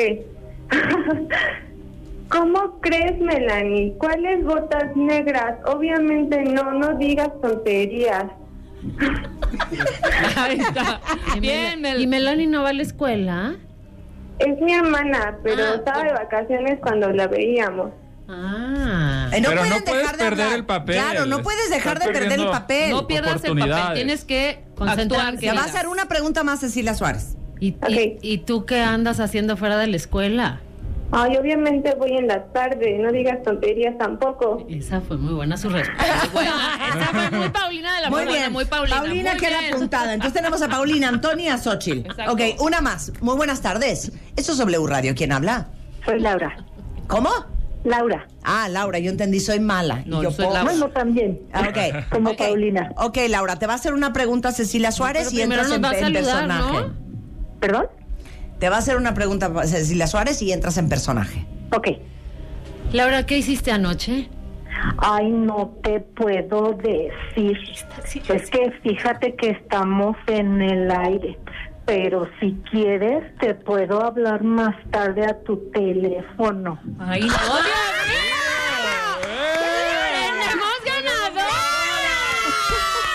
¡Claro, tenemos ganadora! ¡Laura Mana! ¿Qué te pasa, Laura? No nos cuelgues, Lau, porque necesitamos tus datos. No, a ver, ¿qué pasa? Ahora, Laura, ¿dónde Mande. vives? En Clavería. ¿En dónde? En el DF. Ah, en la. Ciudad de México. Sí. Perfecto. Ay, no se va a poder. Es que la segunda temporada se hace en Bélgica, güey. No me importa. No es cierto. Yo Oye, me voy con Paulina. oye, Lau, ¿a qué te Mande. dedicas? Este, pues soy ama de casa. Muy bien, ¿edad? Eh, 50. Ok, Bien, perfecto. Estamos viendo el papel. perfecto. Manolo. Perfecto, Laura. Vamos a anotar tus datos y, y no es broma, ¿eh? O Sí, sea, no, si, Manolo si hay segunda cumple. parte, vamos a cumplir. Ahora que, que nos cumpla también a nosotros el network. vamos paso a pasito, pero lo hiciste maravilloso. Ay, muchas gracias. No Ahora nos no- cuelgues, Lau. bárbara, ¿eh? No nos cuelgues, No nos Lau, y no cuelgues, nos vais a Laura, fallar. vamos a tener Nada de. Ok, corre cámara. ¿Onta Laura? No vino. No. Sí, claro, Tienes que ir a la No, filmación. claro que no, ahí estaré. Ahí Muchas vamos a estar. Rebeca y yo también. ¿eh? Claro. Muy bien. ¡Qué bravo. bárbara, Laura! Muy bien. Pero Muchas igual- gracias. Aquí espero. Ahí, ahí espérate, ahí Espera espérate, ahí. por favor. Ahí espérate. Oye, bueno, ya, antes de irnos. Bueno, Ya, espérate, Cecilia. Manolo, Manolo. Ya, Cecilia, o sea, Te ¿qué digo una que cosa. hacer? Tú y yo que tanto nos hemos querido. Yo te amo. Bueno, Nada más te lo dijo. No toques a Dios con las manos sucias. Nada más te lo dijo. Mira, Voy a hablar mira con de baile, no me luego- hables así porque se te, te- te van a volver a cortar el pelo, ¿eh? ya le creció. Ya me creció. Oye, Manolo Caro. Diga. Este, ya se me olvidó lo que le iba a decir. Ah, que la Ah, canción. no, ya me acordé. Ok. ¿Podemos tener otro papel para otro cuentaviente? ¿Qué tal la Marta? ¿Qué es de qué? No, o sea, Ah, claro, sí. la sí. maceta, la planta, ¿no? El que va pasando por atrás. Pero Va, para parece se perfecto. Vamos a lanzar una convocatoria en redes sociales. Oye, hagámoslo de real. ¿Va? Va. ¿Va? Que va. nos manden, este, puede ser cualquier personaje. Sí, puede cualquiera. ser Paulina, puede ser Virginia, puede ser la, la amante Elena, muerta, puede ser Lord, quien dámelo todo, que manden su video. Lord, dámelo todo. Que manden su video de. Lord, dámelo todo. Claro, que manden su videíto. Y el mejor video le damos un papel en la próxima segunda temporada. Marta, Yo ya hablé con damos. Netflix, cero te agobies, todo está arreglado. Perfecto, eso. Y tienes doble presupuesto, Pues the way. desde ahorita que empiecen a preparar sus videos y los manden a Alan, ¿a dónde? Radio arroba martadebaile.com. Ahí está, Vamos perfecto. a No, pero vamos a ponerlo en, no, ¿En vamos a ponerlo en redes. Bueno, entonces en no, Twitter, en redes, Facebook e sí, en Instagram. redes. Pero ¿hasta cuándo tienen para enviar? A ver, tú danos el deadline, tú eres el director. De hoy Ah, a... de- al viernes. Órale. ¿O son muchos días? No, está no, bien. de hoy al viernes. Sí, no, súper viernes. para que le echen ganas y se a vistan y hagan Ah, de sí, exacto. Le pueden, le poner producción y todo. No, ¿qué día es hoy? Hoy es Martes. Hoy es 21 de 21. agosto. Está perfecto al 24. El 31 de agosto a las 12 de la noche se cierra la convocatoria a ver quién de ustedes es el nuevo, ¿qué tal? El nuevo actor revelación de la Casa de las Flores de Manolo Caro. Órale. Y tienen El que hashtag- poner el hashtag la casa de baile. Ajá. Y gatito, hashtag la Casa de la las casa Flores. de las flores y pueden poner este nuestros Twitter. redes sociales. Sí, que claro. es arroba Manolo, Caros. Caros y Cecilia. Eh, Pero ¿cu- ¿de cuál hablan de De Cecilia Cecilia Suárez Off. Gracias. Porque Arroba Cecilia Suárez Off. Ahí está. ¿No? ataranto La casa de baile, bolas. la casa de las flores. Perfecto. ¿Estamos? Oye, espérate. O sea, ¿cómo? Ah, sí. Quítame la ¿Cómo, música. Cecilia? O sea, Son las 11.53. O sea, este programa es un programa nacional, hija. Nos escuchan en todas partes del mundo. Si tú vas a quedar como una perra, mira, hija. ¿sabes qué? Les actuamos. Es tu problema. Les cantamos. Les cantamos. Aquí les abrimos las líneas. Les hicimos su super tema musical. Manolo muy en su papel de director, muy bien, combinando y ahí. Ponme los Y glitches. Cecilia, o sea. Y aquí nos amanecemos. Qué bárbaras son. Así El, que, el ¿sabes? puro Claro. bullying aquí en de baile. Es más, Cecilia, ya tenemos que irnos a corte. Oigan, Entonces, bueno, gracias. aquí nos quedamos, Así, ¿eh? mira. Ya se los dije. Gracias. Marta. Aparte, vieran la cara que hace en persona. El Facebook Live está arriba en De Baile Oficial. Sí, Manolo me Caro, mil gracias. tu culpa. Güey, soy así del dueño de Netflix. Ah, Así, perfecto. güey. Perfecto. Ceci, un placer verte siempre. Te amo. We love you, sweetie. Gracias, Gracias. Manolo. Gracias un, un gran gusto conocerte. Y bueno, ya saben, la convocatoria es para aparecer en la próxima segunda temporada, que 100% va a suceder, de La Casa de las Flores. Mándenos su video con cualquier personificación de cualquiera de los elementos de La Casa de las Flores, este, con el hashtag gatito, La Casa de Baile, La Casa de las Flores. Arroben a Manolo, a Ceci y este, vamos a sacar ahora sí que los nuevos extras para la nueva temporada. Gracias. Hacemos una pausa y ya volvemos. No se vayan. 96.9 Escuchas a Marta de Baile por W Radio. 96.9 Hacemos una pausa. W Radio. 96.9 Marta de Baile. Radio. Al aire.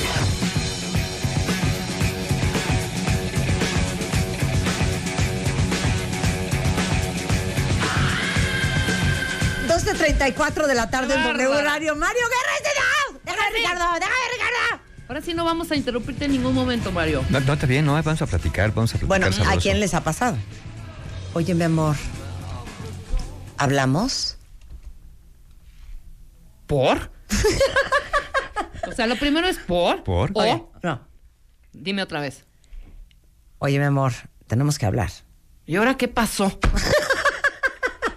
Ahora vas tú a mí. Marta, tenemos que hablar. Ahora qué desmadre vas a armar. ¿Ay qué? ¿Ay qué? Y luego te sigues, ¿no? Sí, ahí te No agarras. se te puede decir nada. No, es que sabes que yo decía que a veces con el día a día la conversación con la pareja se reduce a todas las transacciones y la operación de la vida juntos. Le hablaste al plomero, sí, ¿qué te dijo tu mamá? Comemos hoy el domingo, oye, ¿a quién le toca llevar no sé qué? Oye, Sí. ¿viste lo de las calificaciones? Sí. Güey, ¿ya hablaste de los boletos de avión? No manches, güey, hay que mandarle un regalo a tu primo que se casa. Esa es la conversación con tu pareja. Esa es la conversación. Y es una conversación que comunica cosas prácticas, pero no cosas importantes. ¿Para qué hablar con la pareja? Ustedes se preguntarán, sobre todo los que no les gusta, ¿no? A los que les da así como urticaria en cuanto su pareja les dice tenemos que hablar. Que también es muy, muy, muy afortunado andar diciendo tenemos que hablar. No, no tienen. Tú quieres hablar. Entonces, en lugar de decirle tenemos que hablar, o hoy fíjate, quiero hablar contigo, oye, quiero hablar contigo. El tono de voz es importante, pero bueno, ¿para qué hablar con la pareja? Hablar porque las relaciones de pareja son sociales y todo lo social se fundamenta en el lenguaje. Entonces, las cosas se arreglan y se descomponen a través de la presencia o ausencia del lenguaje y cómo el lenguaje se maneje. Hablamos no solamente para hacer reclamos o, como dice Marta, para las transacciones cotidianas. Hablamos para expresar afecto, admiración, compartir ideas, opiniones, puntos de vista, sueños, proyectos, llegar a acuerdos, hacer planes, pedir consejo, obtener consuelo, aliento, resolver problemas comunes, pero sobre todo, sobre todo hablamos para ser escuchados por quien dice que nos ama. Esa es la principal razón que queremos al hablar con la pareja, que nos escuche, que le importe lo que tenemos que decirle, aunque de entrada no le importe, pero que le sea importante porque para mí es importante lo que, lo que tengo que contarle. ¿De qué hablamos en una relación de pareja? De tres cosas fundamentales. De lo que quieres, de lo que piensas y de lo que sientes. Hablamos de lo de cada uno y hablamos de lo de los dos. Y hablamos del pasado, del presente y del futuro. Ahora, los que no les gusta hablar están pensando, Mario, ¿por qué mi pareja insiste que tenemos que hablar? A mí ya me parece fastidioso porque siempre que hablamos, siempre que hablamos, el arma de tos, siempre que hablamos, este, hay pancho. A ver, eh, ¿por qué hablar con tu pareja? ¿Por qué insiste tanto tu pareja en hablar? Primero, porque seguro algo quiere o algo necesita. Y se supone que tú eres la persona o que le puede resolver el problema, o si no se lo puede resolver, se supone que eres quien quiere escuchar sus problemas. Tu pareja insiste en hablar porque, aunque creas que ya hablaron, a lo mejor tu pareja no se ha sentido escuchado o escuchada, o no se han cumplido los acuerdos. Porque una cosa es que tu pareja hable, y otra cosa es que tú estés con la mirada al vacío, dándole el avión, y cuando te acaba de decir lo que te dijo, tú le dices sí, no, o pues no sé, como veas, o no opines, ¿no? Cosas tan simples como tu pareja te dice, oye, ¿cómo ves que me pongo? ¿Me pongo esto me pongo el otro? Pues ya lo que quieras, X, va y da igual. Ya en esa pequeña conversación que se dio, hay un mensaje, me vales, me vale cómo te veas, me vale si tienes frío, me vale si tienes calor. Tu pareja insiste tanto en hablar y te parece fastidioso porque hay cosas que no se han hablado de cosas que han pasado. Por ejemplo, infidelidades. Por ejemplo, temas de familia política, cosas que han estado guardados. Sexo, de ese no, casi no se habla del sexo. Dinero. Y entonces a lo mejor insiste porque hay cosas que quiere arreglar. En ese tema de la infidelidad, muchas parejas eh, eh, sobre, sobreponerse a una infidelidad no es tan sencillo como ya pasó y ya muere y ya olvídate de todo. Las personas quieren saber qué pasó, cuándo lo conociste o la conociste, cuándo se veían, dónde estaban, a qué horas, por qué, a dónde iban, de dónde venían. Oye, aquellas vacaciones entonces que me dijiste ese viaje de negocios, no era viaje de negocios. Y cuando llegabas tarde, entonces te ibas, y a dónde te ibas y cómo te ibas. Claro, las personas no, qui- no quieren contar porque dicen, yo quiero echarle tierra al asunto, pero, pero queremos saber, queremos saber en dónde estoy colocado, dónde colocaste a la otra persona y dónde estás tú ahorita. Porque lo que quiero saber es si de verdad tienes la conciencia de que esto me lastimó y si de verdad estás dispuesto o dispuesta a que esto no vuelva a ocurrir entre nosotros. Cuando alguien dice, mira, ¿sabes qué? Ya vas a empezar otra vez, ya te dije, ¿ves cómo no lo puedes superar? Pues es que no lo puedes superar porque no han hablado. No han hablado de, de- de detalles que hay que hablar para asegurarnos que esto no volverá a pasar. Pero será, bueno, también que uno no quiere hablar porque no quieres mover. Ahora sí que moverla a la arena. Pero no quieres mover a la arena porque sabes que en la arena vas a encontrar cosas que no te quieres encontrar. Claro. ¿No? Ahora, eh, hay personas también que dicen, ah, yo ya no hablo con mi pareja. ¿Sabes por qué? Porque ven, va a salir con lo mismo. Pues si te vas a salir con lo mismo, es porque es con lo mismo que tiene que salirte. O más bien tú quieres hablar con tu pareja para que tu pareja te diga lo que tú quieres escuchar. Porque si te dice algo que no, no te gusta, pues eso es lo que tiene para dar. Y si no te quiere decir, fíjate, hay personas que dicen, yo no hablo con mi pareja porque ni me dice la verdad. Bueno, pues mentirte para tu pareja es lo que te puede dar. Tú pregúntate si quieres estar con una persona que te miente. Ahora, algunos de ustedes que no les gusta hablar con su pareja, están pensando, es que yo francamente hay cosas de las que no quiero hablar con mi pareja. ¿Está mal? Miren, para ustedes tengo una respuesta. No, no está mal en principio. Pero se supone que una pareja con la que quieres compartir tu vida, también quieres compartir la historia de tu vida. Es verdad que hay cosas privadas, sí es cierto. Y es cierto que hay cosas que ni tú quieres recordar, también es cierto. Por ejemplo, abusos de la infancia, pérdidas o mala relación con tus padres.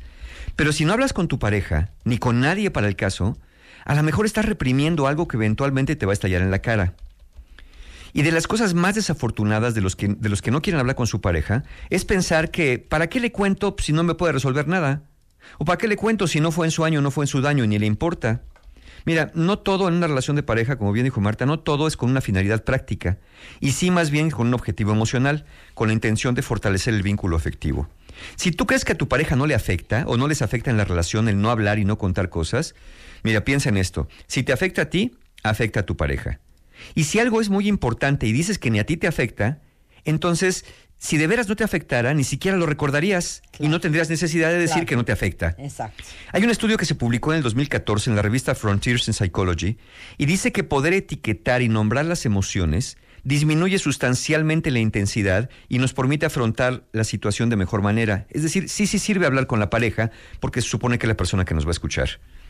Ahora, si ustedes piensan, bueno, entonces hay que decírselo todo, todo así, de mi primer beso, mi No. primer... No, a ver, no, pero hazte una pregunta. ¿Por qué no? Más bien pregúntate, ¿por qué callas lo que quieres callar?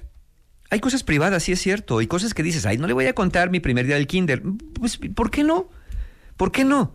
No, no es que se lo tengas que contar, ¿eh? Nada más hazte la pregunta, ¿por qué no le quiero contar esto? ¿Qué temo? ¿Temo al juicio? ¿Temo a la crítica? ¿O temo a la consecuencia, como decía Marta? Si le escarbo a las arenas, ve tú a saber que salgan las arenas, que a lo mejor me va peor.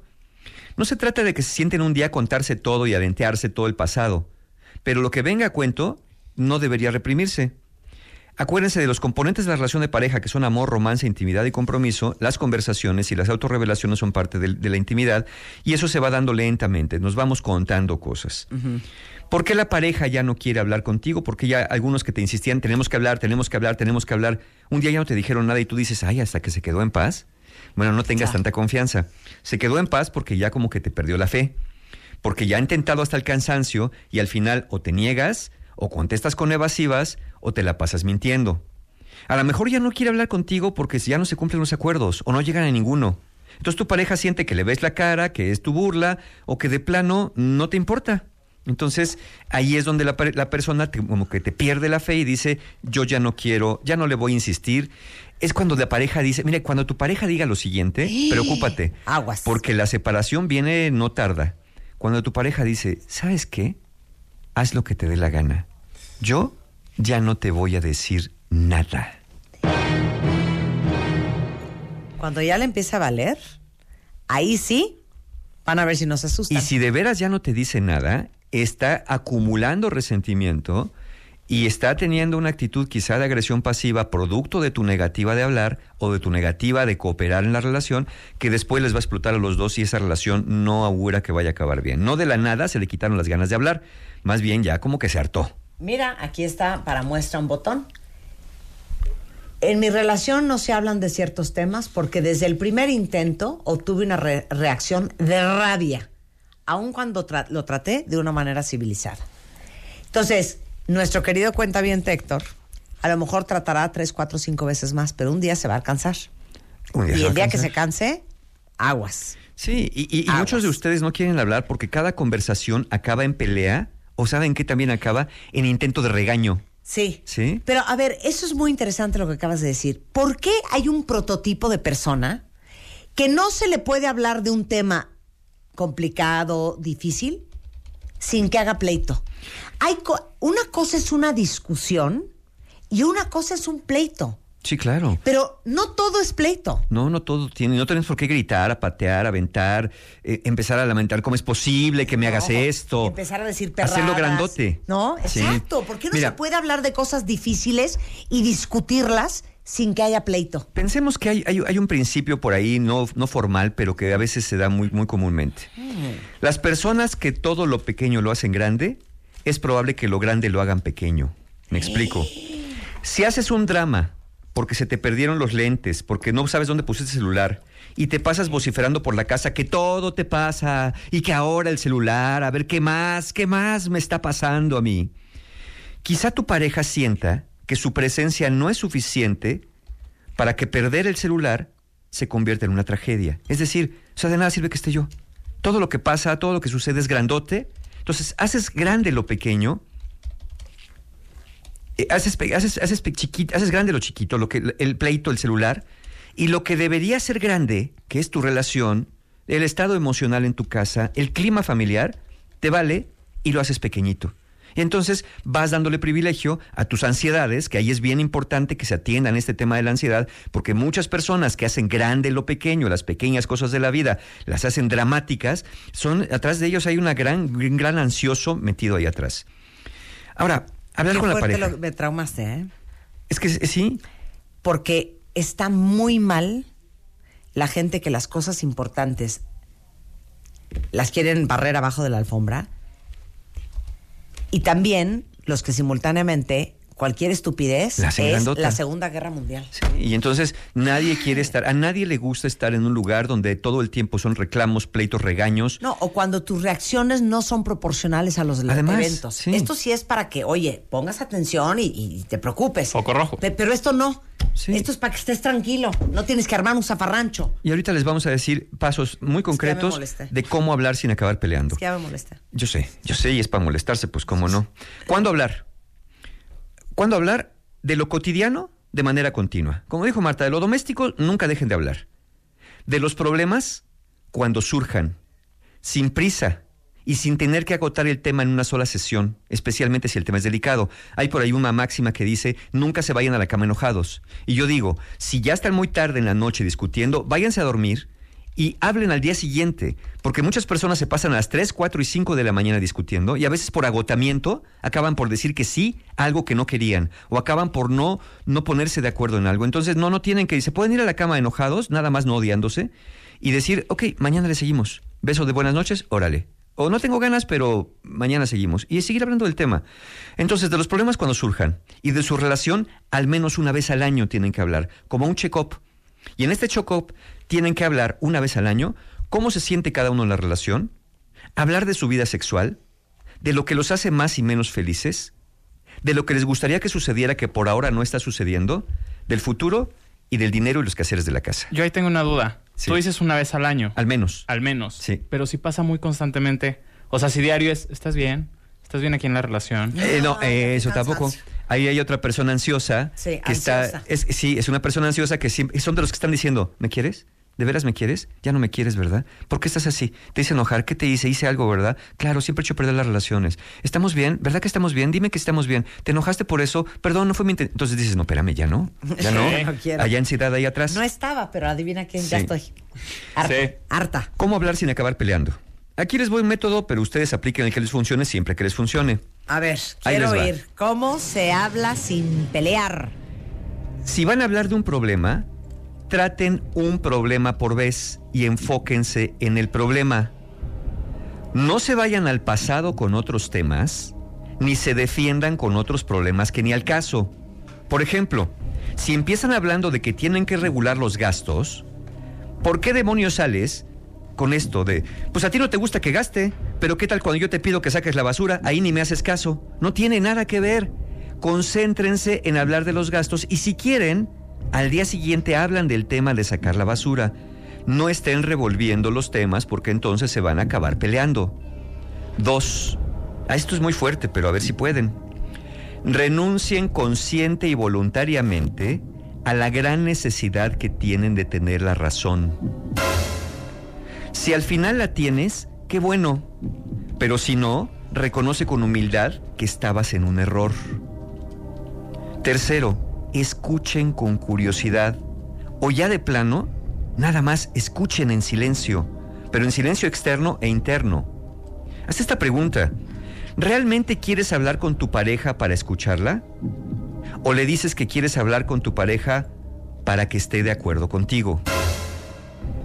¿Te interesan sus puntos de vista o te interesa más tu necesidad de tener la razón? Siguiente punto, dejen de defenderse. Cuando te estás defendiendo, estás pensando en lo que le vas a decir para defenderte y cuando estás pensando dejas de escuchar. Asume la parte que te toca. Y finalmente, eso también es muy complejo para muchos de nosotros. Deja de querer cambiar y deja de querer corregir a tu pareja. Puede que no te guste cómo hace las cosas, pero tú no eres su mamá y no eres su papá para enseñarle modales. ¿Por qué no saludaste? ¿Por qué no te limpiaste los pies? Te están hablando, contesta, oye, qué feo viste al mesero, oye, no, eso no se hace, así no se agarra la cuchara. Eso, eso, eso es chamba de su mamá y de su papá. ¿No le hicieron bien? Tú escogiste esa pareja. ¿No te gusta cómo come? Piensa que estás haciendo en un lugar donde una persona que dices que amas no te gusta cómo hacen las cosas. Tú no vas a cambiar a tu pareja, tu pareja cambiará aquello que sienta que tiene que cambiar. Pero si tú quieres, e- insistes, bien podrías pensar que a lo mejor quien tiene que cambiar eres tú.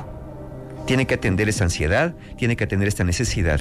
Pero las conversaciones son fundamentales para poder reparar una relación. Quizá lo que más importante con las conversaciones cuando se utilizan bien es que las conversaciones reparan. Hablamos, nos escuchamos, pedimos perdón, nos perdonamos. Y les digo una cosa, si no saben hacerlo, aprendan. Aprendan. Porque de verdad, esa es gran parte del éxito de las relaciones. No las parejas que no pelean, no la- las, las parejas que no pelean, las parejas que saben discutir. que saben discutir y llegan a acuerdos. Y justamente, justamente para eso, este sábado primero de septiembre tenemos el taller La ciencia y arte de ser pareja. Es un taller donde hay personas que me han dicho, me acuerdo un señor que me dijo un día, se puso de pie, me dijo, Mario, no me vas a creer lo que te voy a decir al final del taller. Tenía 10 años que no hablaba con mi pareja. Vivimos juntos y justo lo que decía Marta al principio, hablábamos de, la casa, del plomero, de la ventana. 10 años de no conversar. La ciencia y arte de ser pareja primero de septiembre, 2 de septiembre, libera tu mente, justamente para los ansiositos, un taller para aprender a manejar estrés y ansiedad, también fundamental para tener una relación pacífica. Y a partir de mañana, a partir de mañana mismo están abiertas las inscripciones para el taller El Poder del Perdón, por si se ofrece, y Relaciones Rotas, que espero que no se ofrezca, pero si sí, para aprender a soltar relaciones del pasado que ya no nos hacen bien. Toda la información la encuentran en la página de mis amigos encuentrohumano.com. Gracias, Mario, como Encantado, siempre. como Muchas siempre. gracias Feliz por de estar regresar aquí. Nos por vemos acá. el próximo martes, Pero cómo no. Oigan, antes de irnos, cuentavientes, como eh, para todos los que estaban por cambiar su refri, que les urge cambiar un refri, del refri del cual hemos hablado mucho últimamente, que es un espectáculo, es el Family Hub de Samsung, que literal trae una pantalla Full HD y que te avisa cuándo va a caducar eh, eh, algo que está en el interior. Tiene tres cámaras, se sincronizan con tu smartphone, puedes ver qué está dentro, qué te falta cuando estás en el súper. Además trae una app buenísima que les recomienda hasta recetas con los ingredientes que ustedes tienen adentro del refrigerador Family Hub, este, para que sean súper creativos. Es básicamente el refrigerador del futuro, ya está en México, se llama Samsung Family Hub. Visítenlo en su tienda Samsung más cercana, en samsung.com.mx lo pueden ver también. Y acuérdense que el Samsung Family Hub, mucho más que un refrigerador. Con esto nos vamos cuentavientes. Oigan, acuérdense que en mi conferencia de cómo tener la vida que quieres es el próximo 30 de agosto aquí en la Ciudad de México. Hay todavía algunos boletitos en ticketmaster.com.mx. Por Corran. cierto, muchas gracias a mi querida Paola Rojas, Sí. que es adorada. La quiero bien, la quiero mucho desde hace muchos años. Sí. Y qué generosa y qué linda que me invitó y que pudimos hablar de lo importante que es aprender a crear la vida que tú quieres a través de resignificar tu historia. Y gracias, Pau, te mando un beso. Eres una niña muy linda y muy generosa y gracias por tenerme en tu programa esta mañana. Y estaban preguntando en redes sociales que si era en el Centro Cultural Teatro 1 o en el Auditorio Nacional. No, no, no, En el es auditorio el todavía centro, no. no, no, no, es en el Centro Cultural Teatro 1. La información está en mi sitio o en ticketmaster.com.mx. Con esto nos vamos, pero estamos de regreso mañana en punto de las 10. Pásenla muy bien. Adiós. Adiós.